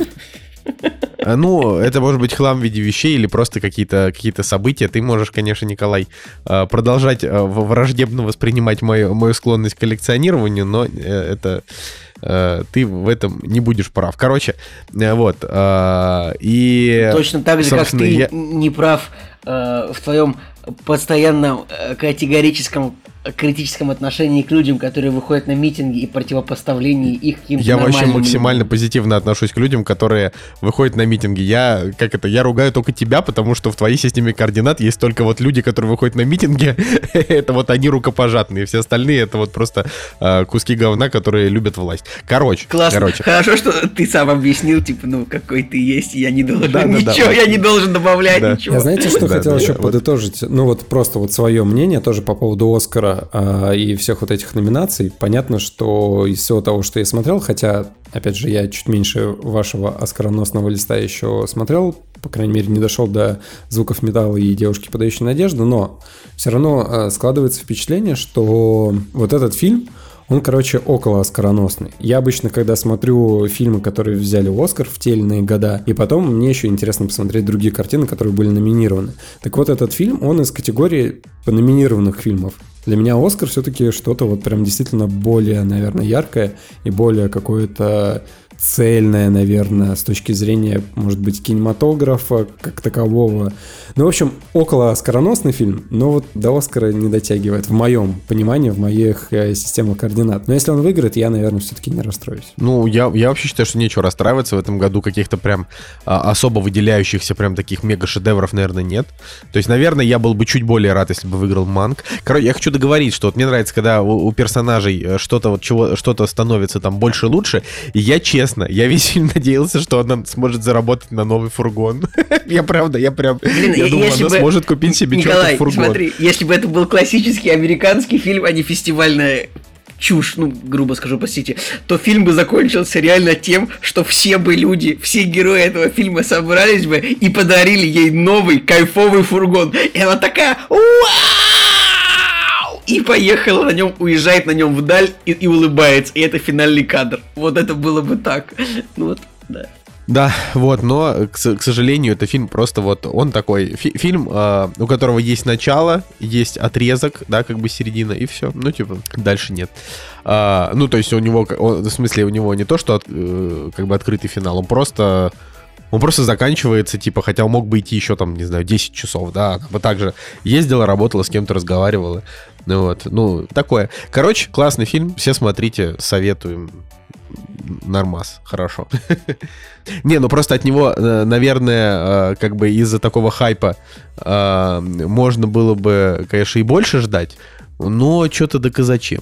Ну, то есть, ну да, это оказался не, э, не фильм, в котором на, на- на руках у героини умирает ребенок, и она э, Собака. его в руках несет э, и хоронит потом. Чего? Ну, если бы у нее на руках умерла собака, все, это было бы просто вообще. Это просто проблема всех фильмов, которые сильно заранее на которые сильно заранее появляются оценки от критиков. Типа мы 4 месяца знаем, что у фильма 90 метакритик мы такие, вау, ну это что-то очень крутое, прям самое крутое. Кстати, я во время процесса фильма, во время просмотра, я выяснил все проблемы этой женщины. В тот момент, когда к ней прибегает собака, хорошая собака, она такая, вау, нет, я не возьму эту собаку. Я подумал, ну у тебя жизнь говно будет сплошное, потому что ты плохой человек просто. Так это я просто думаю. Ну, ей, говорят такая, ну возьмите собаку, она хорошая, там хозяина, они, они оставили. Она такая, нет. И я такой, ну так ты говно, говно человек, у тебя в жизни ничего хорошего не будет. Поэтому я делаю вывод, как бы, что это женщина, поскольку она, вот к ней прибежала собака, которую бросили хозяева, и она от нее такая типа повела нос, вообще отказалась от нее. Я, во-первых, не понял, не понял абсолютно акцент э, режисс- в этом смысле режиссера. Как бы кстати, в лагере в этом, там куча людей были с собаками, и они кайфовали там. Там просто есть кадр. У нее маленький фургон, Николай, ну о чем ты вообще говоришь? Офигенно было бы, там собака не самая, там не овчарка была. Там э, У нее э, денег там не было, чтобы прокормиться. Ничего страшного. Герой маленький. Брэда Питта тоже живет в фургоне в, э, в однажды в Голливуде, и ничего, собака спасла ему жизнь в конце. Так вот, о чем я хотел сказать. А, В этом лагере, в который она приезжает, там есть кадр, где три деда сидят с собаками. Может, помните, там прям есть роскошнейший кадр, где э, три деда сидят, загорают, и у них на руках собаки у них на позе. Да, на руках. И, и деды кайфуют, они просто живут и роскошно. Вообще, жизнь сказка. А эта женщина, вот она не взяла собаку с собой, и вот она весь фильм мечется, что-то как-то все плохо у нее, ну не нравится и все. Николай, с каких пор ты стал настолько поехавший, что для тебя теперь собака это вообще Николай, ты же понимаешь, что я- основа я- я- основ. Я это просто в юмористическом ключе, я просто не очень понял вот этот акцент режиссера, что как бы, казалось бы, она такая одинокая, у нее никого и ничего нет, к ней прибежала собака. Казалось бы, чисто сценарно и вообще так, ну вот это, ну это А вот, теперь- Николай, Это теперь твой а друг. Ну, А вот я бы- понял. А вот я теперь понял. Ты вот как раз когда говорил, просто если бы это было стандартное, э, значит, кино американское, то если к ней прибежала собака, это становится ее друг. Но так как это Хорошо, вот, фестивальное смотри, кино, Финал фильма. Она с собакой уезжает на роскошном фургоне, и в этом фургоне там еще и типа, ну, роскошное собачье место обустроено. Тогда бы ты поставил фильму 9. В 8 бы поставил. Ну, я не знаю. Блин, на самом деле фильм все равно, фильм все равно хороший, но собаку не должна была прогонять героиня. Так она ее не Ой, прогоняла, ладно. она просто по голове ее пощелкала и все, и пошла. Не, ну она ее не взяла с собой, но ситуация этого требовала. Короче, начиная с сегодняшнего дня, господа, э, это я обращаюсь к слушателям, если вы встретите Цигулиева, бросайтесь в него собаками. Если он их не возьмет, будем его шейнить. Я короче. скажу так, честно, я, Николай я, у- должен взять всех собак. я упакован собаками по, по, по уши. Мне я, ну, а у нее конкретно Нет, Николай, было у вас место. в квартире всего одна собака, можно же взять еще 17. У нас одна, у меня у родителей две собаки, много. Короче, вот штука в том, что вот она реально потеряла, значит, своего мужа, и ей, ей кто-то нужен был. Вот она должна была взять собаку. А вот ей, а вот ей никто оказался не нужен, понимаешь? Она же э, там вот весь фильм проходит то, что ей в одиночестве хорошо.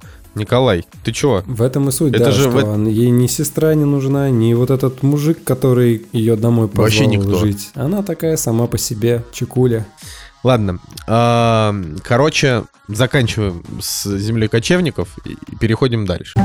«Кактус» – подкаст о кино и не только.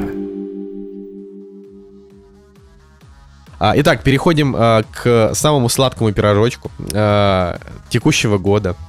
А, к самому долгожданному фильму, наверное, в мире. Я, я, я вообще просто не могу себе представить именно более долгожданного фильма за всю вообще, наверное, историю, просто потому что этот фильм не должен был выйти, но он вышел чудесным образом.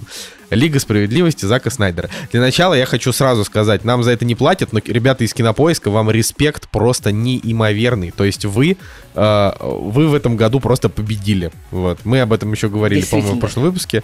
За это нам не платят, а платят нам вот за что. Рейд Shadow Legends. А, да. Ты все пытаешься, но все как-то не выходит.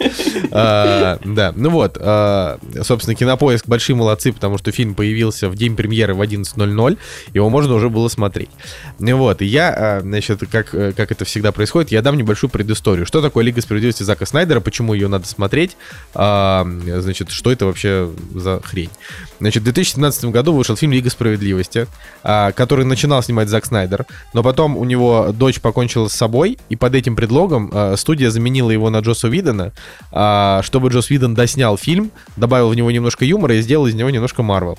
Ну вот. Но уже после того, как фильм вышел, мы выяснили, что, во-первых, он получился какой-то э, слишком быстрый. То есть там ничего толком не показали. Во-вторых, там очень много кринжового юмора, который большинству а, фанатов именно DC вселенной просто не зашел. Мне лично Лига справедливости Джосса Видона фильм на 7. Как был, так и остался. Нормальный фильм. На поржать, вот это все. Но, конечно, после того, как ты смотришь Лигу справедливости Зака Снайдера, тут даже сравнений никаких нет, но об этом позже. Короче. Вот, соответственно, позже мы узнали о том, что... Э, Зака Снайдера, ну, типа, э, не заменили на Джоса Видена, когда у него случилась трагедия в семье, а фильм на тестовых показах Ворнером не понравился. И они думали, блин, как бы выгнать чертям Зака Снайдера, и тут оп, и случилась трагедия, а для них это как бы была такая, ну, на тот момент это звучит э, плохо, но для них это было как бы предлог. И вот они э, как бы с ним распрощались, и, соответственно, когда прошло вот уже несколько лет, Зак Снайдер э, там трагедию эту пережил, э, и он начал где-то году в 19-м он начал вбрасывать, типа, в каких-то каких-то подкастах что-то рассказывать, потом какие-то постики делать с фотографиями, а, черно-белыми. Разве он первый начал? Начал. Мне казалось, это Джейсон Момоа начал вообще, хотя я могу ошибаться.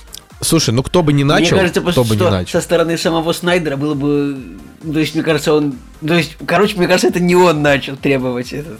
Хотя... Нет, смотри, может, нет, требовать он ничего не... Короче, да, э, сейчас вот, чтобы было честно, значит, хэштег там release the Snyder Cut появился до Зака Снайдера, но никто не относился к нему серьезно, потому что, э, ну, типа, Зака Снайдера отстранили, фильм уже вышел, все, как бы И не бывает такого. Все думали, что, это, что Джейсон Момоа просто несет бред. Вот мне просто он громче всех был, потому что он конкретно говорил то, что я знаю, что этот фильм существует, и я его уже видел. То есть, как бы но, кстати, он, он получается, не, в чем-то он, получается, врал. Он, ну, Но... не, ну почему он врал?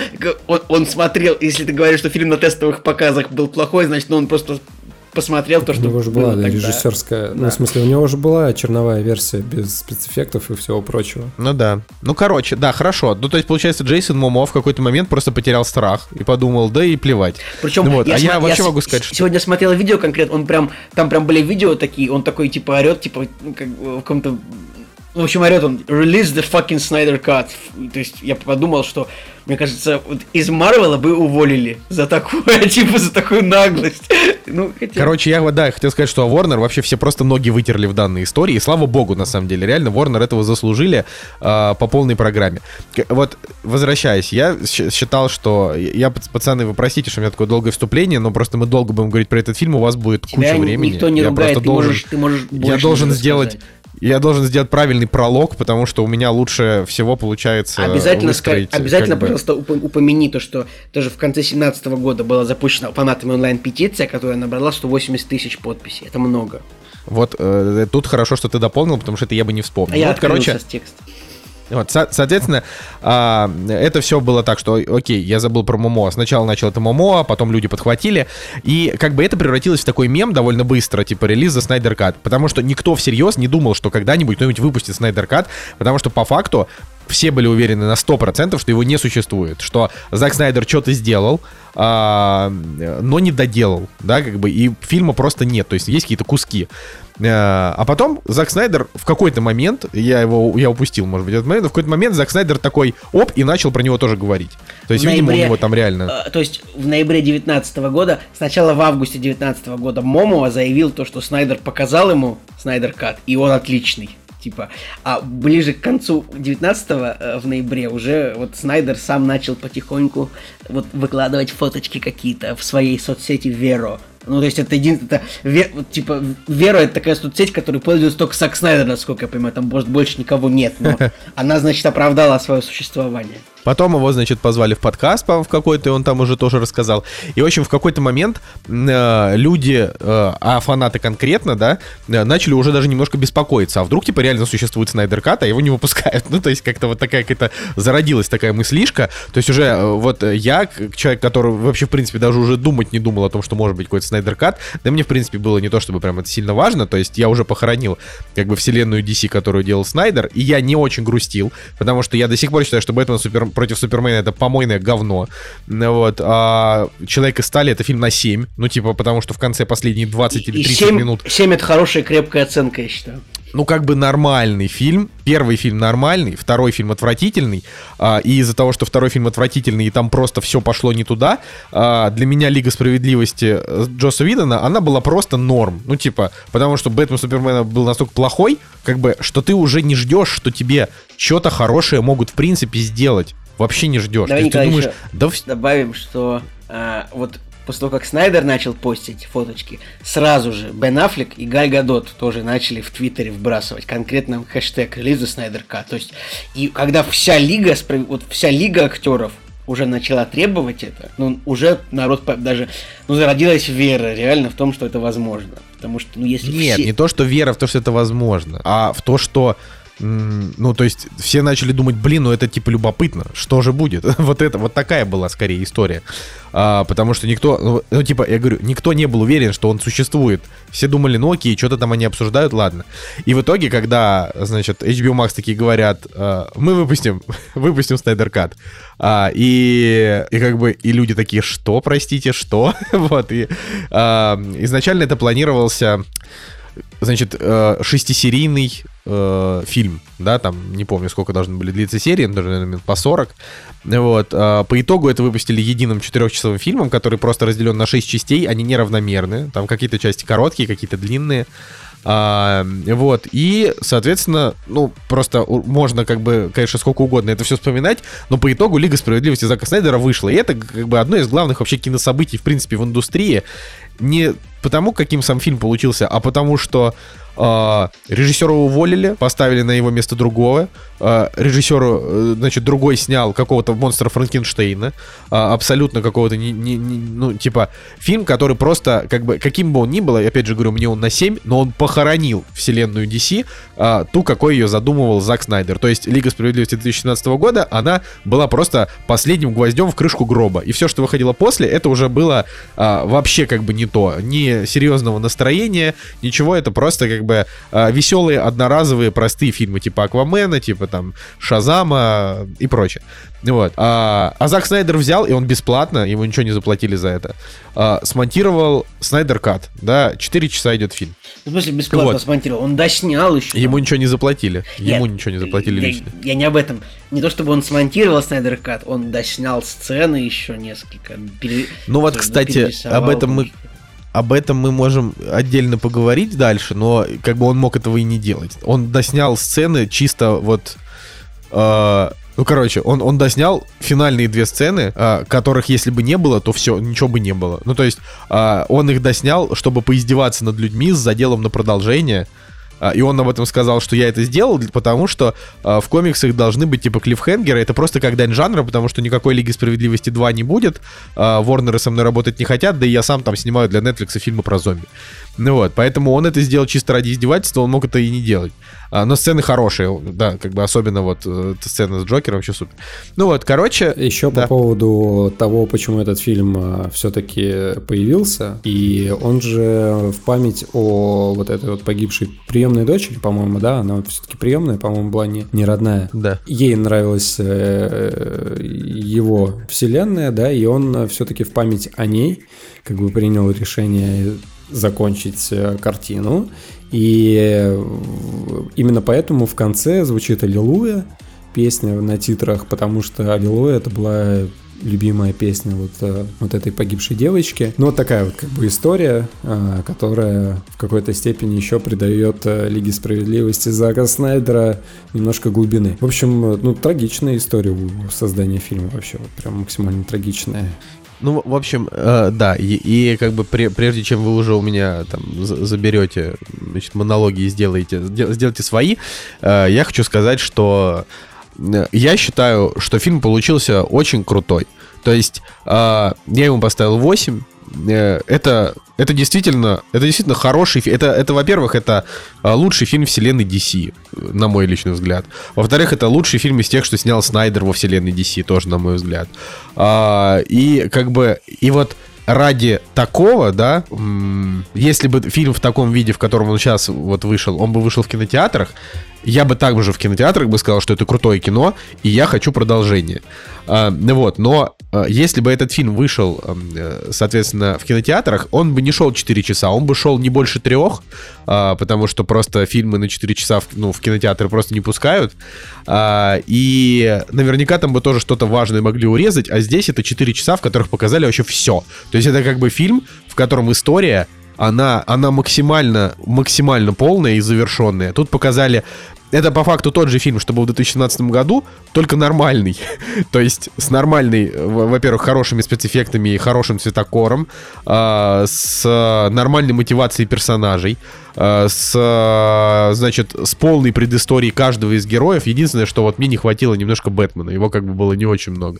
Ну, нам, вот. нам предполагается, что мы, все знаем, кто такой Бэтмен. Ну да, это минус. Бэтмена, ну, да. правда, предыстория Ну, типа, ну тут, тут много рассказали про Киборга, а Киборга вообще упустили, например, полностью в в этих. То есть ну, тут задача была но какая? в этом типа... фильме Киборг стал как бы сердцем фильма. Если я прям слушал интервью да, Снайдера, он да. говорил, что вот Киборг является сердцем этой истории. Но это правда, так получается. Что... Ну и, кстати, э, несмотря на то, что актер там разругался с Ворнерами, обвинив, их- а- обвинив их там в расизме или в чем-то там, короче, это не важно, потому что там очередной, э, чер- очередной Джон Боега, в общем, э, которому что-то не нравится, но персонаж у него неплохой, история у него тоже неплохая, поэтому я вот отношусь, значит, я- с максимальной симпатией к тому, что это произошло, и теперь я очень грущу от того, что не будет продолжения. Я считаю, что Снайдера нужно, конечно, изолировать от DC, потому что он а, реально чувак не умеет работать с маленьким форматом. То есть вот ему дали 4 часа, ну то есть дали возможность выпустить все, что он сделал. Он сделал 4-часовой фильм, и он получился.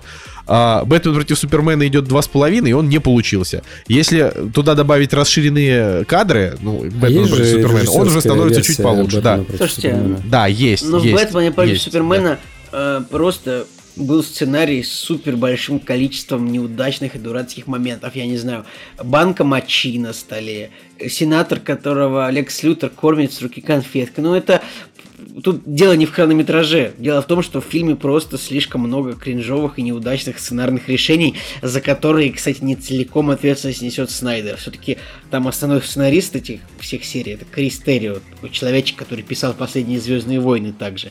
Да, ну поэтому Да, какой-то прям не, не очень талантливый мужчина. нет, почему? Ну, в общем, у него да. есть сценарий за операцию Арго, за адаптацию, как бы тоже, ну, он нормальный чувак, но вот с Бэтменом против Супермена хрень получилась у него. Поэтому против Супермена полное дерьмо. Я говорю, его не спасает никакая а, режиссерская версия, потому что там и без... То есть э, эти 30 минут дополнительных сцен, окей, они нам немножко дают мотивации там персонажам, чуть-чуть, да, там побольше. И стан... Я смотрел же, ну просто, мне кажется, вы тоже смотрели. Ну, в общем, как бы то ни было. А, но э, это не исправляет ситуацию с Мартой, да, вот это вот дерьма. Это не исправляет то, что вот в мультике DC-шном, где Бэтмен против Супермена реально крутой был конфликт, а здесь э, дерьмо на палке, которое уже в трейлерах нам рассказали, чем это закончится. То есть конфликт, продлившийся типа ровно там 20 минут и все. А, без нормальных объяснений, клиповость, нарезка, вот это все вообще полный отстой. Ну вот. А Лига Справедливости, это вот э, когда Снайдер взял, и вот у него получилось реально снять хороший фильм, в котором он а, все. Я, думаю, что если бы Человек из стали тоже длился бы часа три, мне бы он бы понравился больше, потому что там было бы больше сцен, которые никак не связаны с этой дурацкой финальной дракой, которая заполонила собой просто все. Ну вот.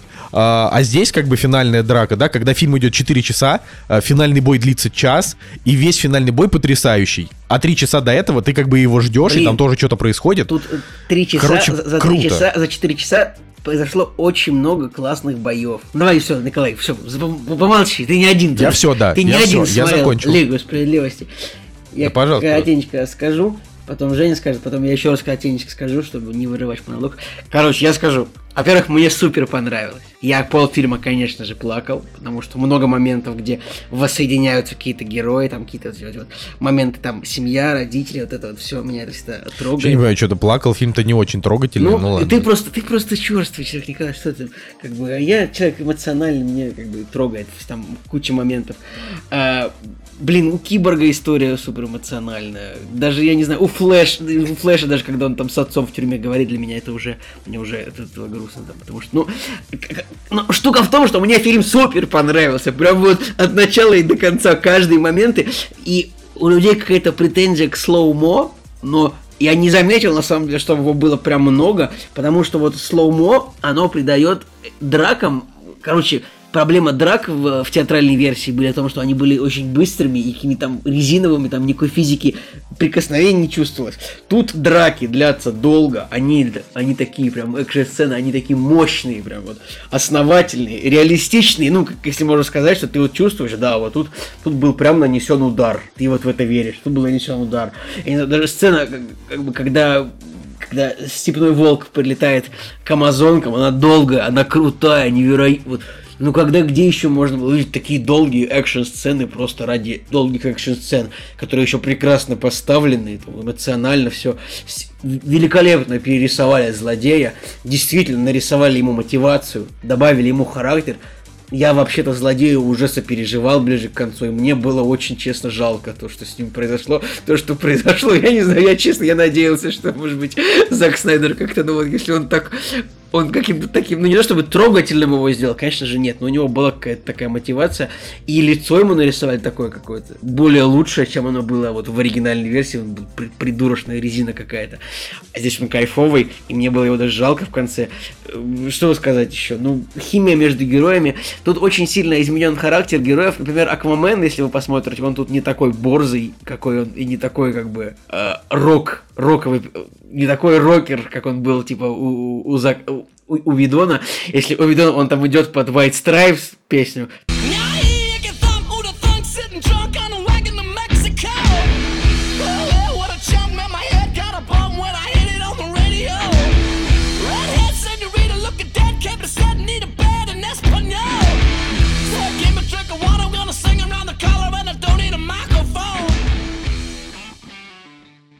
Тут он идет под э, песню Ника Кейва, который медленный такой трагический музыкант. just like a bird that sings up the sun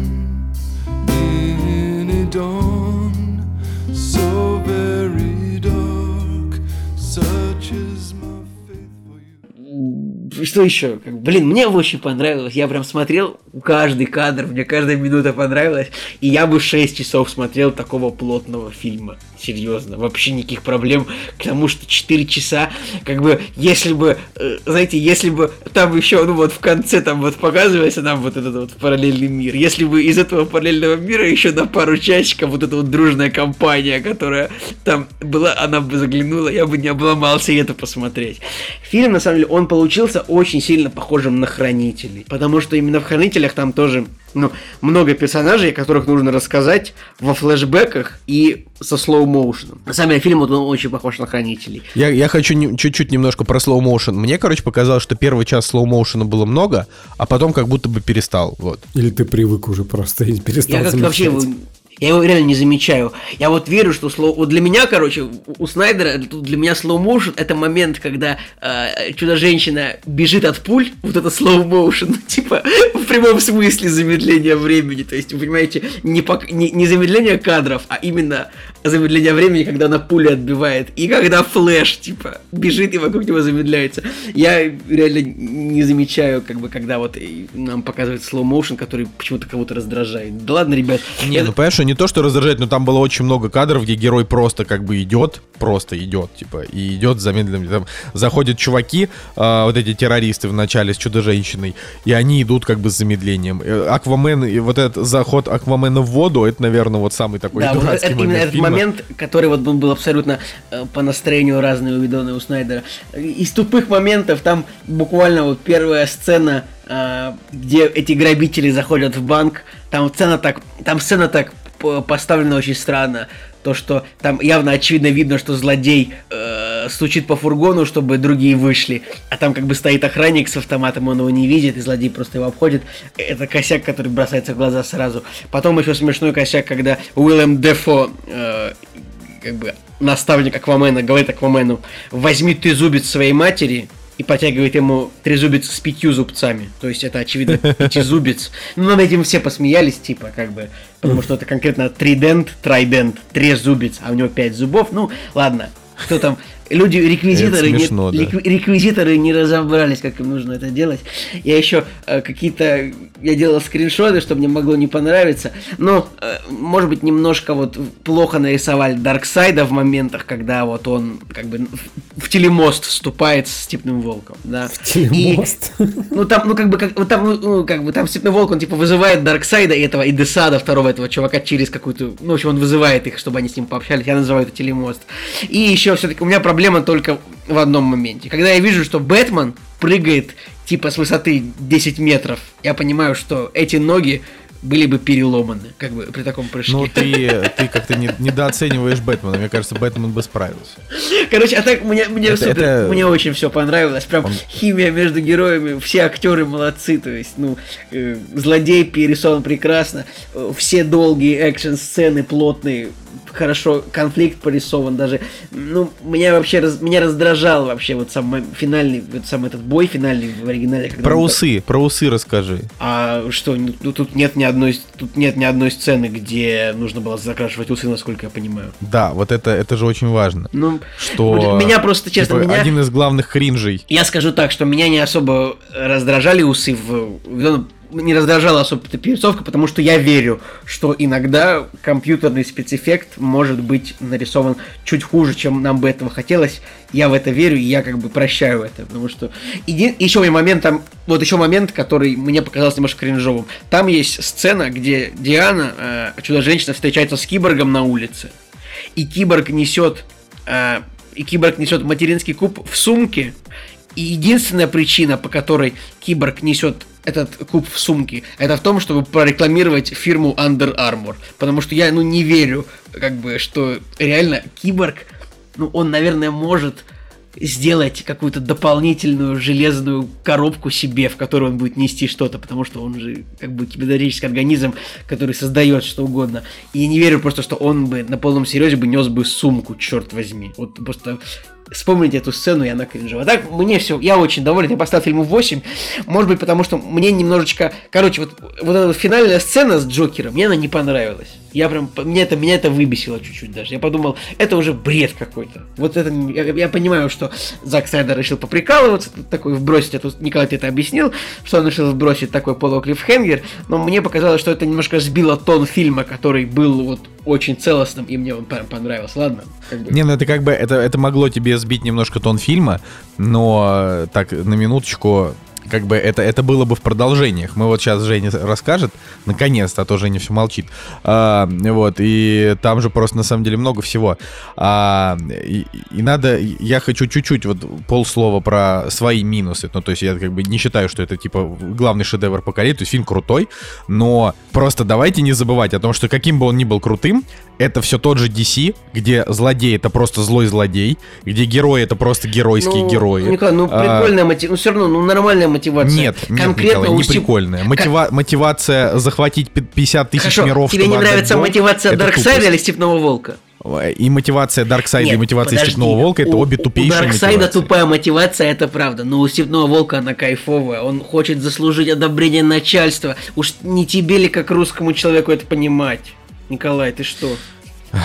Нет, Николай, это тупейшее, туп, тупейшее этот. Но как бы опять же, это, это мне просто не испортило, но а, просто надо по- понять, что если вы хотите каких-то а, интересных конфликтов а- а-ля Марвел, потому что в Марвеле они действительно бывают интересные, а, здесь такого нет. То есть это, это, это такое простецкое, по факту детское кино. У него рейтинг R, там есть кровища, а, даже немножко там отрубают конечности, но по факту это все, тоже, все тот же детский фильм, в котором а, герои собираются, чтобы дать злодею по голове. Причем они довольно ос- особенно забавные, то, что они реально очень тяжело дерутся со сте- степным волком, а когда появляется Супермен, он буквально за несколько секунд расправляется с ним. Это просто очень смешно. Ну, это проблема, да, это мне тоже не понравилось. то, Да, что- ладно, Жень, давай, перехвати уже, ну мы же не заткнемся, ну, бога ради. Мне просто интересно, я секундомер поставил, подумал, куда ваш разговор вас заведет. Короче, все, что нужно знать, это то, что у меня оригиналу стоит э, 4, а этому фильму я поставил 7. То есть он меня смог э, впечатлить, и я на самом деле его посмотрел с достаточно большим э, интересом, правда, в два прихода, то есть э, я все-таки разделил эти 4 часа а, на две части. Ну да, рабочий человек, после работы тяжело 4 часа посмотреть. Я уже старее. Но так или иначе, все-таки вот по сравнению с э, оригиналом у меня оценка стала выше. Хотя я осознанно не помню уже свои эмоции от э, той части, которую делал Уидон. Я помню, что мне не понравилось. И самое забавное, вот э, и парадоксальное из э, всех моих ощущений, которые я запомнил, я запомнил, что в версии Уидона мне понравился Киборг. И я подумал, что я прям вот помню, что я скептически к нему относился, но вот после просмотра фильма он мне более-менее понравился. Но сейчас, короче, вот э, самое бесячее, что есть в этом фильме, это сраный киборг, который просто меня выбешивал на, на протяжении всех четырех часов. Особенно момент э, с э, тем, когда он а, вот в этом цифровом своем пространстве виз- визуализировал пачки денег и вот эти вот визуализированные банкноты отправил Ну, в это тупая банкомат. сцена, правда. Это что было вообще? Я, я сидел вот такой фейспалм словил. А, Не, ну ладно, это было не настолько прям это почему-то для зрителей. Ну, короче, я бы не стал так серьезно относиться к сцене с банкнотами. По-моему, прикольно. Я понимаю, что там нужно было раскрыть персонажа о том, что вот смотрите, он добрый, он э, заботится о каких-то людях, которых он в сети нашел просто вот так вот. Но ладно, допустим, хорошо, пропустили этот момент. Но когда вот они всей команды, то есть нам уже показали вот это вот, да? И ты понимаешь, что он всея вообще интернета, он везде, он знает все и про всех, он может подключиться туда или сюда. И потом был момент, когда они шли вот, э, вот в это вот убежище, где Степной Волк допрашивал батю Киборга, и, значит, Бэтмен такой, Альфред, куда нам идти? И Альфред такой, так, вам вот туда или вот сюда. То есть он смотрел какую-то карту на компьютере. Я подумал, блин, зачем они к Альфреду обращаются, когда у них есть киборг, который знает все вообще. И он сам, сам, короче, знает, куда и зачем идти и как туда попасть. Ну, короче, это было странно, и вся вот эта вот его история, она такая надменная. И актерская, а вот от актерской игры я вот просто остался в каких-то подвалах своих э, депрессивных эмоций, потому что, ну, такого дерева я давно не видел. И э, смотрите, история какая. То есть э, Рэй Фишер, который на самом деле, вот если мы посмотрим его фильмографию, он сыграл в настоящем детективе, какая-то у него роль была, не знаю какая, не помню его там. И дальше, соответственно, он уже пошел. Бэтмен против Супермена появился и в Лиге Справедливости. Все, он больше нигде не играл. Ноль. Мне кажется, Зеро. в настоящем детективе он играл в третьем сезоне сына Махершалу Али. Мне, мне такое чувство.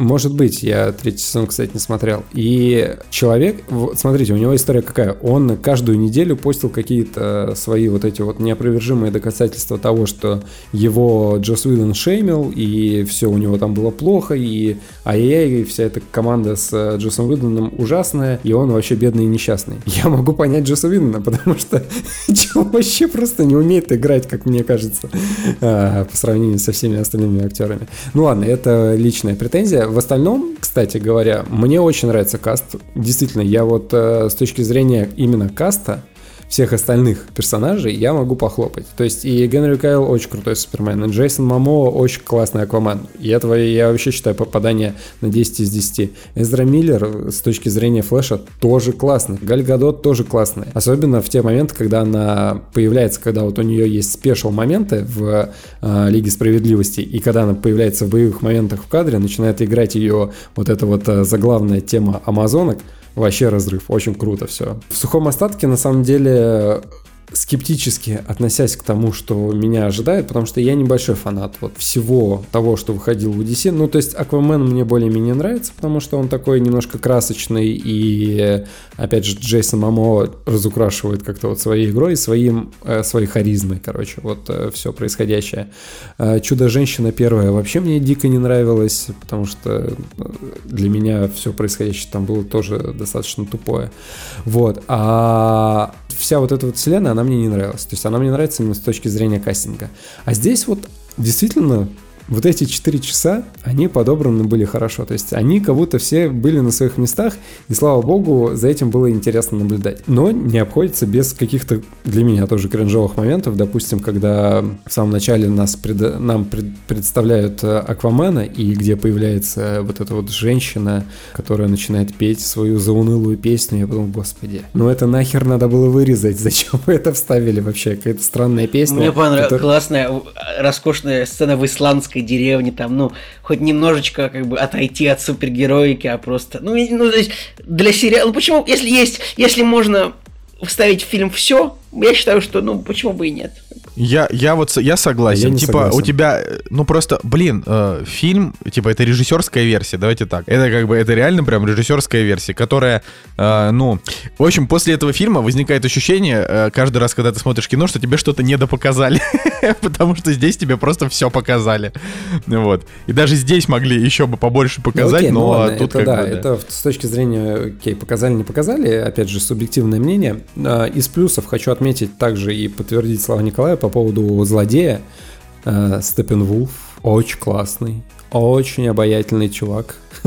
Вот э, сторона злодеев, вот этого степного волка, она мне была интереснее, чем все вот эти вот э, персонажи вместе взятые. Почему-то. я- не я знаю, что-то не он, могу он вас очень круто понять. выглядел. Его этот костюм блестящий. То есть то, что было у Уидона, это вообще днище какое-то. Как будто, я не знаю, наши чуваки пришли и нарисовали какого-то стрёмного... Сарик Андреасян как будто его Резиновый какой-то вообще, он был просто из резины был. А здесь, во-первых, у него мимика на лице была классная, потому что вот он такой, я страдаю, я хочу загладить свою вину. И у него вот эти вот щенячьи глаза, когда он действительно переживал, что вот он, вот как будто у него есть какая-то предыстория, и вот он действительно был в чем-то повинен, и я ему верил. Мне действительно было интересно за ним смотреть. Даже вот эти вот э, сраные парадемоны, которые меня в э, той версии фильма Блин.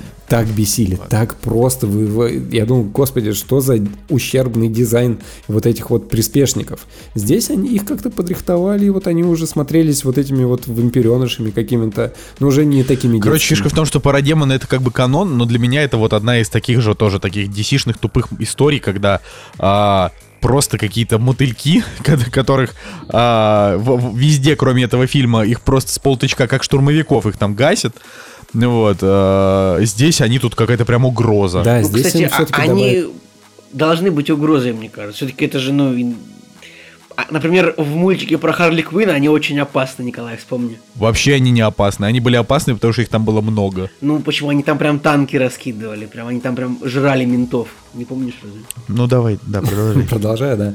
Ну, э, в общем, э, да, и вот эти вот даже парадемоны, они немножко преобразились с другой стороны, из минусов, опять же, могу про графику сказать. Вот все, что было с моментами в, э, с амазонками в битве, очень компьютерно смотрелось. Вот прям я сидел и думал, ни черта не изменилось, что там ущербно смотрелось в том году, когда выходил первый фильм оригинальный, что здесь э, что-то как-то все вот дико нарисовано, мне не нравятся эти локации, и смотрелось действительно, ну, не знаю, дешево для меня. Но дальше эти все мысли пропали, и дальше графоник как-то потянулся, и даже вот в э, любимой нашей России, вот в этих локациях, которые неподалеку от Москвы с э, радиацией и всем прочим, там тоже все смотрелось относительно хорошо.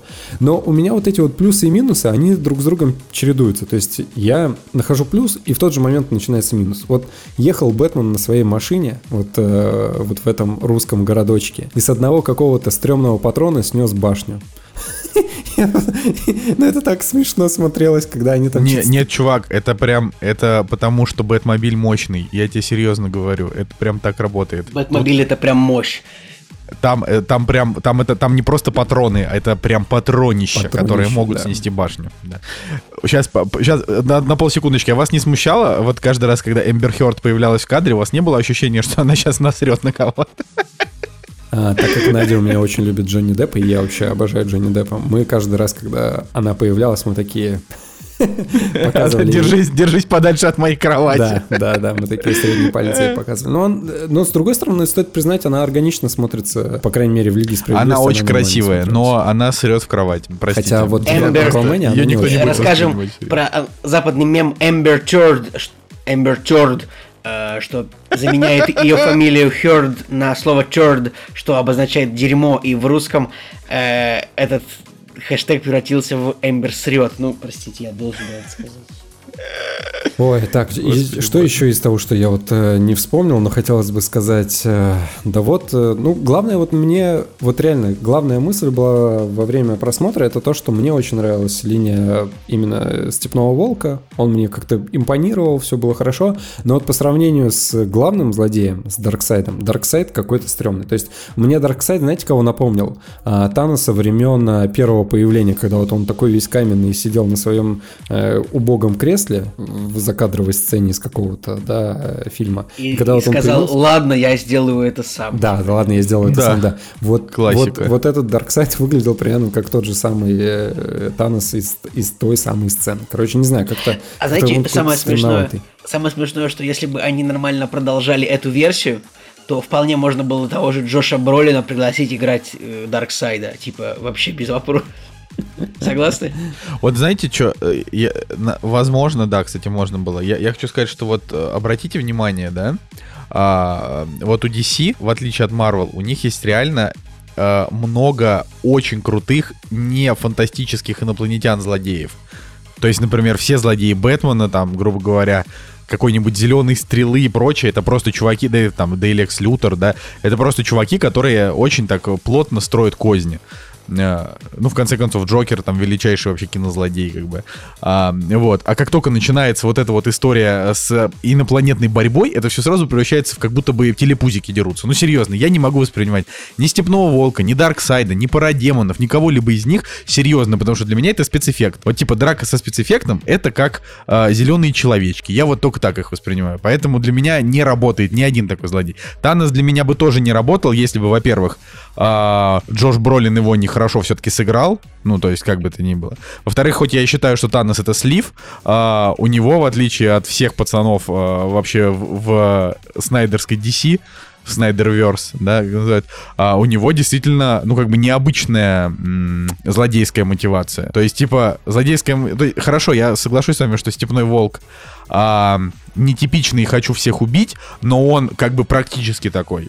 Вот. А Танос, ему как бы вообще пофиг было убить, не убить, ему важно было, вот у него концепция была в голове, ему нужно было ее проверить. Ну, то есть Танос практически Меня, кстати, психопат. Повеселило, что в итоге Танос как бы понял, что он фигню сделал. Ну, типа, вот, вот тот Танос, которому отрубили голову, он такой, ну, типа, я поп, как бы, вот так вот получилось. Ну, чё, я тут просто теперь сижу в хижине. Ой, да. Ну, в общем, э, подытожим. Я могу подытожить. Кинопоиск молодцы. Никаких, э, кстати, э, технических проблем не было выявлено. Единственное, мне Вот, кажется, да, что важно. все-таки качество было какое-то стрёмное. То есть я не до конца уверен, в 4К у меня показывалось или нет, потому что когда были темные какие-то локации, вот этот вот черный, он начинал пикселить, и меня немножко, конечно, это подбешивало. Но в остальном Все было нормально. У меня был плотный 4К, все 4 часа. Я начал смотреть на кинопоиске на, на- на- на ноутбуке, но на- ну, веб-версия кинопоиска она не дает 4К нигде. Поэтому, ну, я как бы там, наверное, час посмотрел на кинопоиске, чтобы просмотр засчитался, я уж не знаю, там, или как он засчитывается, не засчитывается. А, И после этого я уже обратился за за тем, чтобы скачать 4К версию, которая весит 35 гигабайт. Не очень много, но, но я кайфанул от качества. Причем я сначала включил эту 4К версию на ноутбуке, я понял, что у меня тормозит это видео. А, Но как бы там, если типа нажать было назад вперед, тормозить перестало, э, переставало, и я очень сильно прям, я прям даже чуть ли, чуть ли не в упор сел к ноутбуку, просто чтобы рассматривать это качество. Прям вот эти вот все пиксели, вот большое разрешение, м, красиво снято, красивый, красивый цветокор, все Я еще понял, что я хотел сказать, когда вы сказали, что Киборг э, как бы стал центральным персонажем, который вот попал в эти кубы, и он является тем чуваком, который вот что-то значимое сделал для команды и для фильма. А, Мне кажется, что по большому счету вот для меня самая большая роль в этом у Флэша, потому что и с визуальной точки зрения, когда он начинал вот этот вот свой разбег, когда он в итоге отматывал время, потому что по большому счету все все равно умерли. А когда он отмотал время, умер даже Супермен. И потом, когда отматывается время, ты Ну, понимаешь, что... это ты сейчас ага, прям, ты сказал супер спойлер, как бы, который может быть, э, се- который чё-то может быть, как-то прям который может быть чувствителен для тех, кто не смотрел, поэтому как бы просто надо сказать, да, что у Флэша большая роль, но это, блин, типа половине мультфильмов, я так честно скажу, половина мультфильмов DC заказ- заканчивается тем, что Флэш такой, верну все как было, и так и делает, поэтому это, это правда. Ну, я два раза такое видел, типа, я не шучу. Самое, самое за- забавное, что я вначале, когда вот э, когда он появился, я подумал, да, он как бы крутой, у него есть суперспособность, но а, она не такая мощная, как, допустим, у ртути, ну или как там этот чувак-то был в Людях X, когда он просто там весь вот этот вот э, дом, который взрывался, да, у людей X, он там просто за, чуть за 5 секунд вынес всех, вообще всех спас и так далее. Вот. А здесь он вначале как бы, ну, такой чуть послабее. Но потом, когда в конце начинается вот весь этот замес, когда он всех спасает, по идее, я такой, блин, все-таки у него в итоге самая крутая суперспособность из всех, потому что он может то, чего не может никто, по большому счету.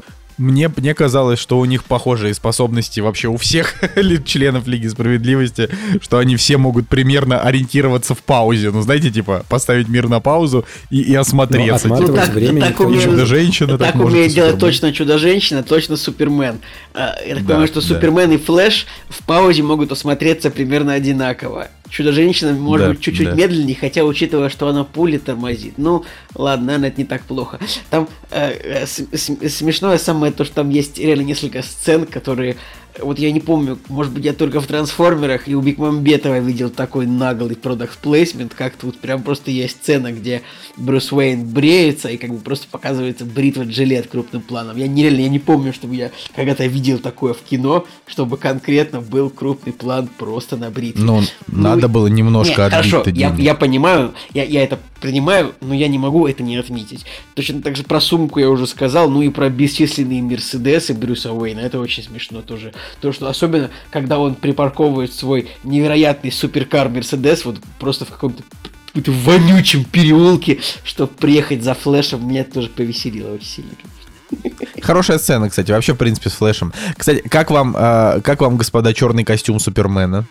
Да хорошо. Может мне кто-нибудь объяснить, почему, э, почему Джос Видон сделал э, красно-синий костюм? Я вообще не понимаю. То есть мы изначально же все ждали Супермена в черном костюме, еще из трейлеров э, Зака Ну, Снайдера. Нет, нет, подожди. Если я правильно понял, и в оригинале-то все-таки он был все равно синий, и его на посте просто... Нет. Его на посте черным сделали. А не, ну в смысле, каким бы он ни был, э, просто Зак Снайдер изначально планировал, что он будет э, Стой, черным. подождите, в Человеке из стали какого цвета костюм у него? В красно-синий. А, вот, а чем а, тебя а вот, э, пугает теперь? чё- теперь он тебя пугает? Почему теперь? Еще раз, что меня ничего не пугает. Я говорю о том, что клево, что в Лиге Справедливости он черный, и мне странно, почему у Джоса Видона он был не черный. Почему он решил его э, сделать Ну, красно-синим, короче, насколько стандартным? я понимаю, я не знаю, когда, в какой момент Снайдер решил сделать его черным, но из того, что я... На момент первого, блин, трейлера. В первом трейлере он был черный уже. Я не готов принять участие в этой дискуссии, потому что я просто не помню.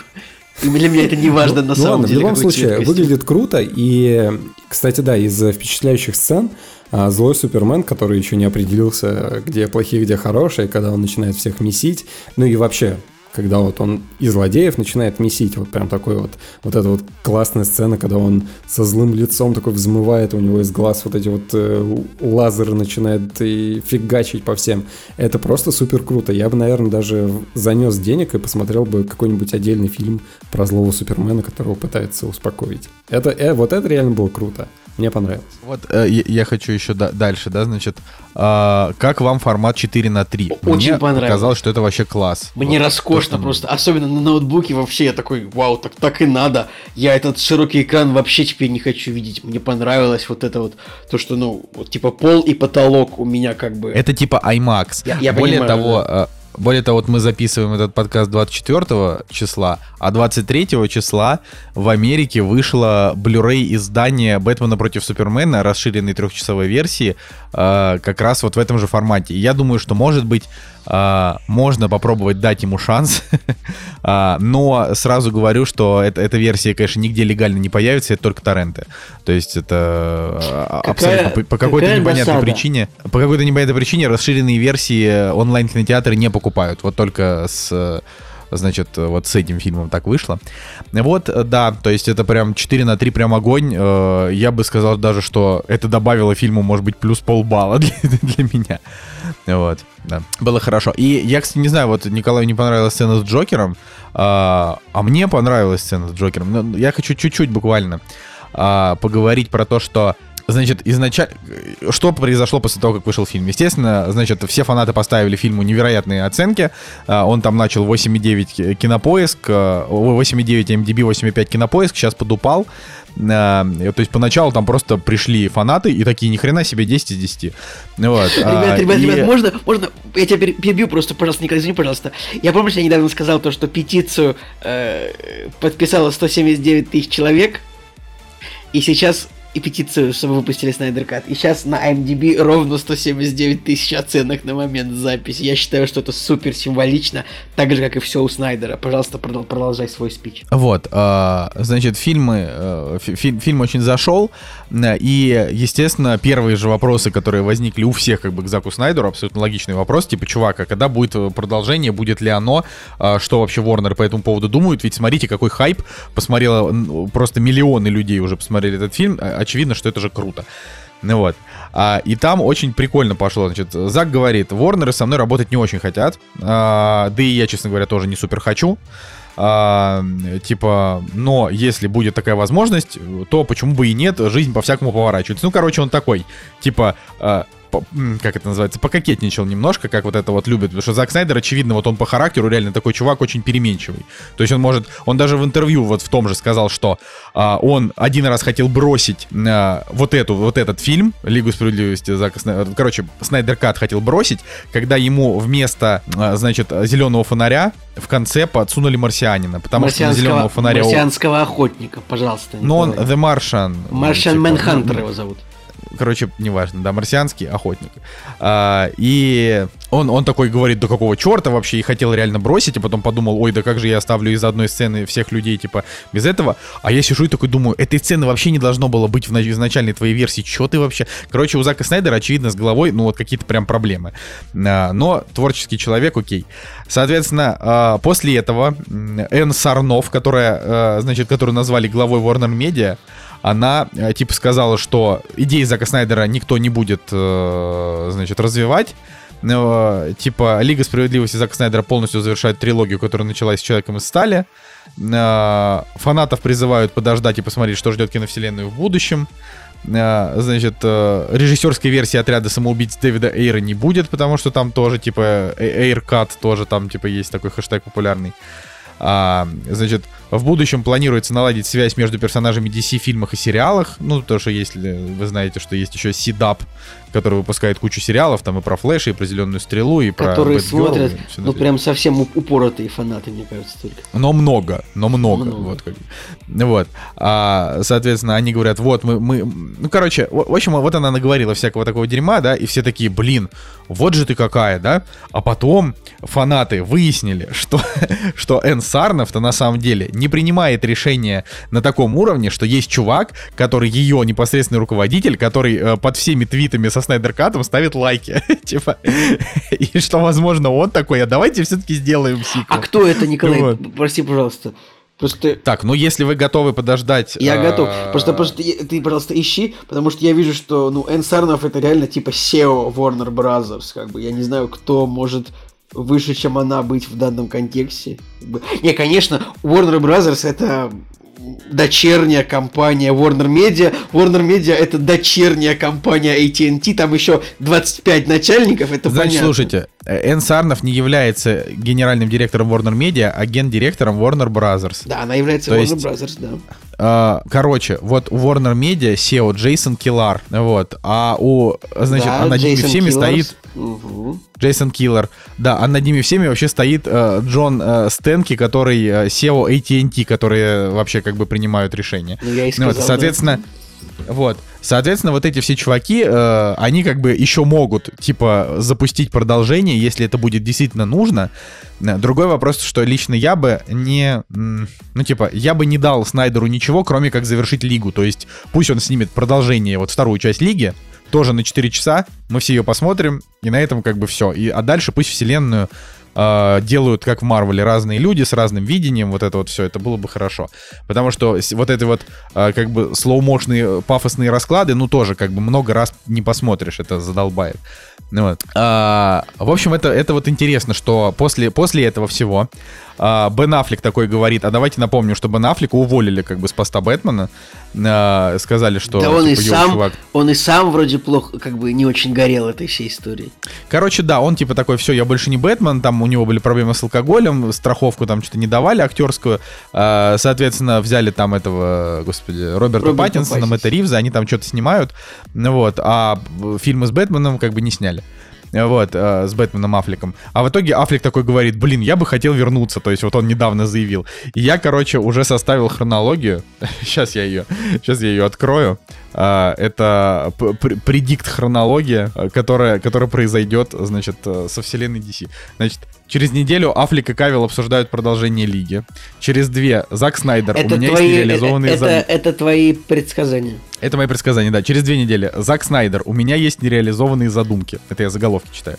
Через три. Инсайдер, двоеточие. Руководство Warner думает над продолжением Лиги Справедливости. Через месяц. Джаред Лето, двоеточие. Я еще не все показал. Через, через два согласуют сиквел. А, простите меня за шуточки. Э, Через три дурацкие, но- недели, э, типа, в сиквеле Лиги Справедливости появится Джокер и Хоакина Феникса и Джареда Лето. Типа, знаешь, типа, типа, через месяц Джек Николсон ведет переговоры о камео в виде Джокера в, в, в общем, в следующем, в следующей Лиге Справедливости. Короче, я очень надеюсь, мне, честно говоря, Зак Снайдер, не Зак Снайдер, мне было бы очень интересно, если бы они просто продолжили эту историю. Ну вот нет, я бы не хотел, чтобы эту историю продолжал кто-то кроме него, потому что вот пусть ему снова дадут... а, вообще это мы не сказали, что это самый дорогой фильм в истории кино. 300 миллионов бюджет, а, первый бюджет Снайдера плюс до съемки Уидона, и 70 миллионов еще доделка этого. 370 миллионов долларов у фильма бюджет. Пипец вообще. Ну вот. А, я считаю, что дайте вот еще, ну ладно, 370, дайте еще 250 миллионов долларов Заку Снайдеру, и пусть он сделает э, вторую часть еще на 4 часа, вот, и закончит этим историю. Просто у фильма есть, э, то есть Зак Снайдер тоже в одном из следующих интервью, он просто рассказал сюжет второй и третьей Лиги Справедливости, который он планировал. Но я думаю, что в подкасте мы об этом рассказывать не будем, вы это, во-первых, можете прочитать, а во-вторых, э, зачем себе лишний раз спойлерить, а вдруг будет. А он там полностью рассказал сюжет, что вообще будет, было бы дальше. Ну вот. А, Но как бы задумки есть. И я бы с удовольствием бы посмотрел. Это просто Просто мне кажется, что все это закончилось очень как-то вот обидно и мерзко. Ну, типа, что э, вот э, у реально у Снайдера случилась трагедия, Ворнеры с абсолютно отсутствующим аде- адекватным менеджментом и нормальным руководителем вообще там DC направления э, просто приняли тупое, абсолютно тупейшее решение. Это решение привело к тупому фильму. Этот тупой фильм привел к череде э, как бы абсолютно бессмысленных, э, значит, вот продолжений вселенной. По итогу вселенная э, DC кажется сейчас каким-то просто оторванным, просто чем-то вообще, откусанным яблоком. Непонятно, что вообще происходит. Ну вот, не знаю. В общем, мне кажется, что Откусанное яблоко. это... Э, какие претензии к откусанному яблоку, Николай? Я сижу на макбуке с айфоном, мне хорошо. Так что ты во всем прав, не хочу с тобой ни о чем спорить. Пусть бы вот, вот реально, как ты сказал, э, вот пусть Снайдер снимает, еще один фильм снимает, я согласен. И вообще, да, ты правильно все сказал, вот тут я плюсую. Да, молодец. Я жму руку. Жень, ты, ты- бы, ты бы посмотрел продолжение? Ну, конечно, я посмотрел, куда я денусь, тем более, что я подкаст записываю, явно, что мне нужно... Не, ну я в смысле того, что ты, я, ты просто, короче, что тебе вот с нами не интересно, Жень, это полюби нас, мы же, мы же от- открыты, открой свое сердце двум Николаям. Э, Просто теб- те- тебе, тебе фильм, ну, блин, я даже не знаю, как сказать. Ну типа, вот у тебя есть, было бы, есть у тебя в голове желание, типа, я бы хотел, чтобы сняли вторую часть, или тебе пофигу? Не-не, конечно, я бы хотел, чтобы... Я просто не люблю незавершенные истории, поэтому это всегда отстойно, что есть какая-то история, которая не завершилась, и ты всегда хочешь ее... Ты всегда хочешь знать, чем все закончилось. Поэтому, а, конечно, я бы посмотрел, и было бы круто, если бы выпустили. Но если не выпустят, я что-то ничего особо не потеряю. Я бы больше, наверное, хотел, а, что я бы вот сейчас про Флэша, наверное, посмотрел бы этот сериал, который выходил. Ну, Я бы еще Аквамена глянул второго. Да и, может быть, э, Супермена отдельно, вот вторую часть. Но, видимо, уже Супермена ничего не будет. Не, подождите, подождите. Человек из стали 2 и Бэтмен в- в- с Аффлеком будет еще разок. То есть Человек из стали 2, во-первых, будет, а во-вторых, во Флэше появится Бен Аффлек в роли Бэтмена. То есть это прям 100%. Просто после этого как бы уже нет. Но, типа, это на, на сегодняшний день. На завтрашний день все может поменяться, они опять все, все переделают. Просто все как бы над ними и так ржут, как бы куда уже ржать. Ну, типа, делайте что-то, придумывайте. Мне кажется, люди им скажут спасибо, если они... Тем более, что там э, у Бэтмена Мэтта Ривза тоже проблемы сейчас начались э, в отношениях между Короче, мы, Паттинсоном. мы единственное, мы можем честно. Если мы хотим сильно вселенную Зака Снайдера продолжения, мы, значит, должны желать зла вот ны- условному Бэтмену Мэтта Ривза. Ну, тоже не хочется. Я Не. считаю, что пусть снимают все. Больше. Нет, Давайте Бэтмен вообще Мэтта Ривза... два разных фильма про Бэтмена. Я, не- я не обломаюсь. Бэтмен Мэтта Ривза э, про молодого Бэтмена. И может быть такое, что Роберт Паттинсон как бы вот этот э, Бэтмен 20 лет, а Бен Аффлек это тот же Бэтмен с 45 лет. Вообще вот просто не проблема. Ну, Ну, типа... я в это не сильно верю. Я бы посмотрел мульти, фильм мультивселенную про Бэтменов, где будут Майкл Китон, Бен Аффлек, Роберт Паттисон и, и Кристиан Бейл. Вот это было бы прям мощно, мне кажется. Джорджа Клуни и Вэла Килмера не надо, конечно. Ну, пока реально самое интересное, что нас ждет, вот из того, что реально объявлено, это фильм «Флэш», где будет и Бен Аффлек, и Майкл Китон в роли Бэтменов, то есть там с параллельными вселенными. А, это должно быть клево. Э, И пока у него там релиз должен быть в ноябре 22 но я думаю, что он, скорее всего, выйдет году в 24-м, не раньше, а, потому что ковид, кучу премьер отодвинули. Вот так вот. Да, хорошо. Ну, я еще жду перезапуск зеленого фонаря. Ну, ребят, я думаю, что достаточно мы пообщались действительно по этому поводу. Вообще максимально все рассказали, все, что хотели, все рассказали. Да. Но я думаю, что на этом тогда мы прощаемся. Да, друзья, с вами был Николай Цугулиев. Евгений Москвин. И Николай Солнышко. Кактус подкаст. До следующей недели. Всем пока. I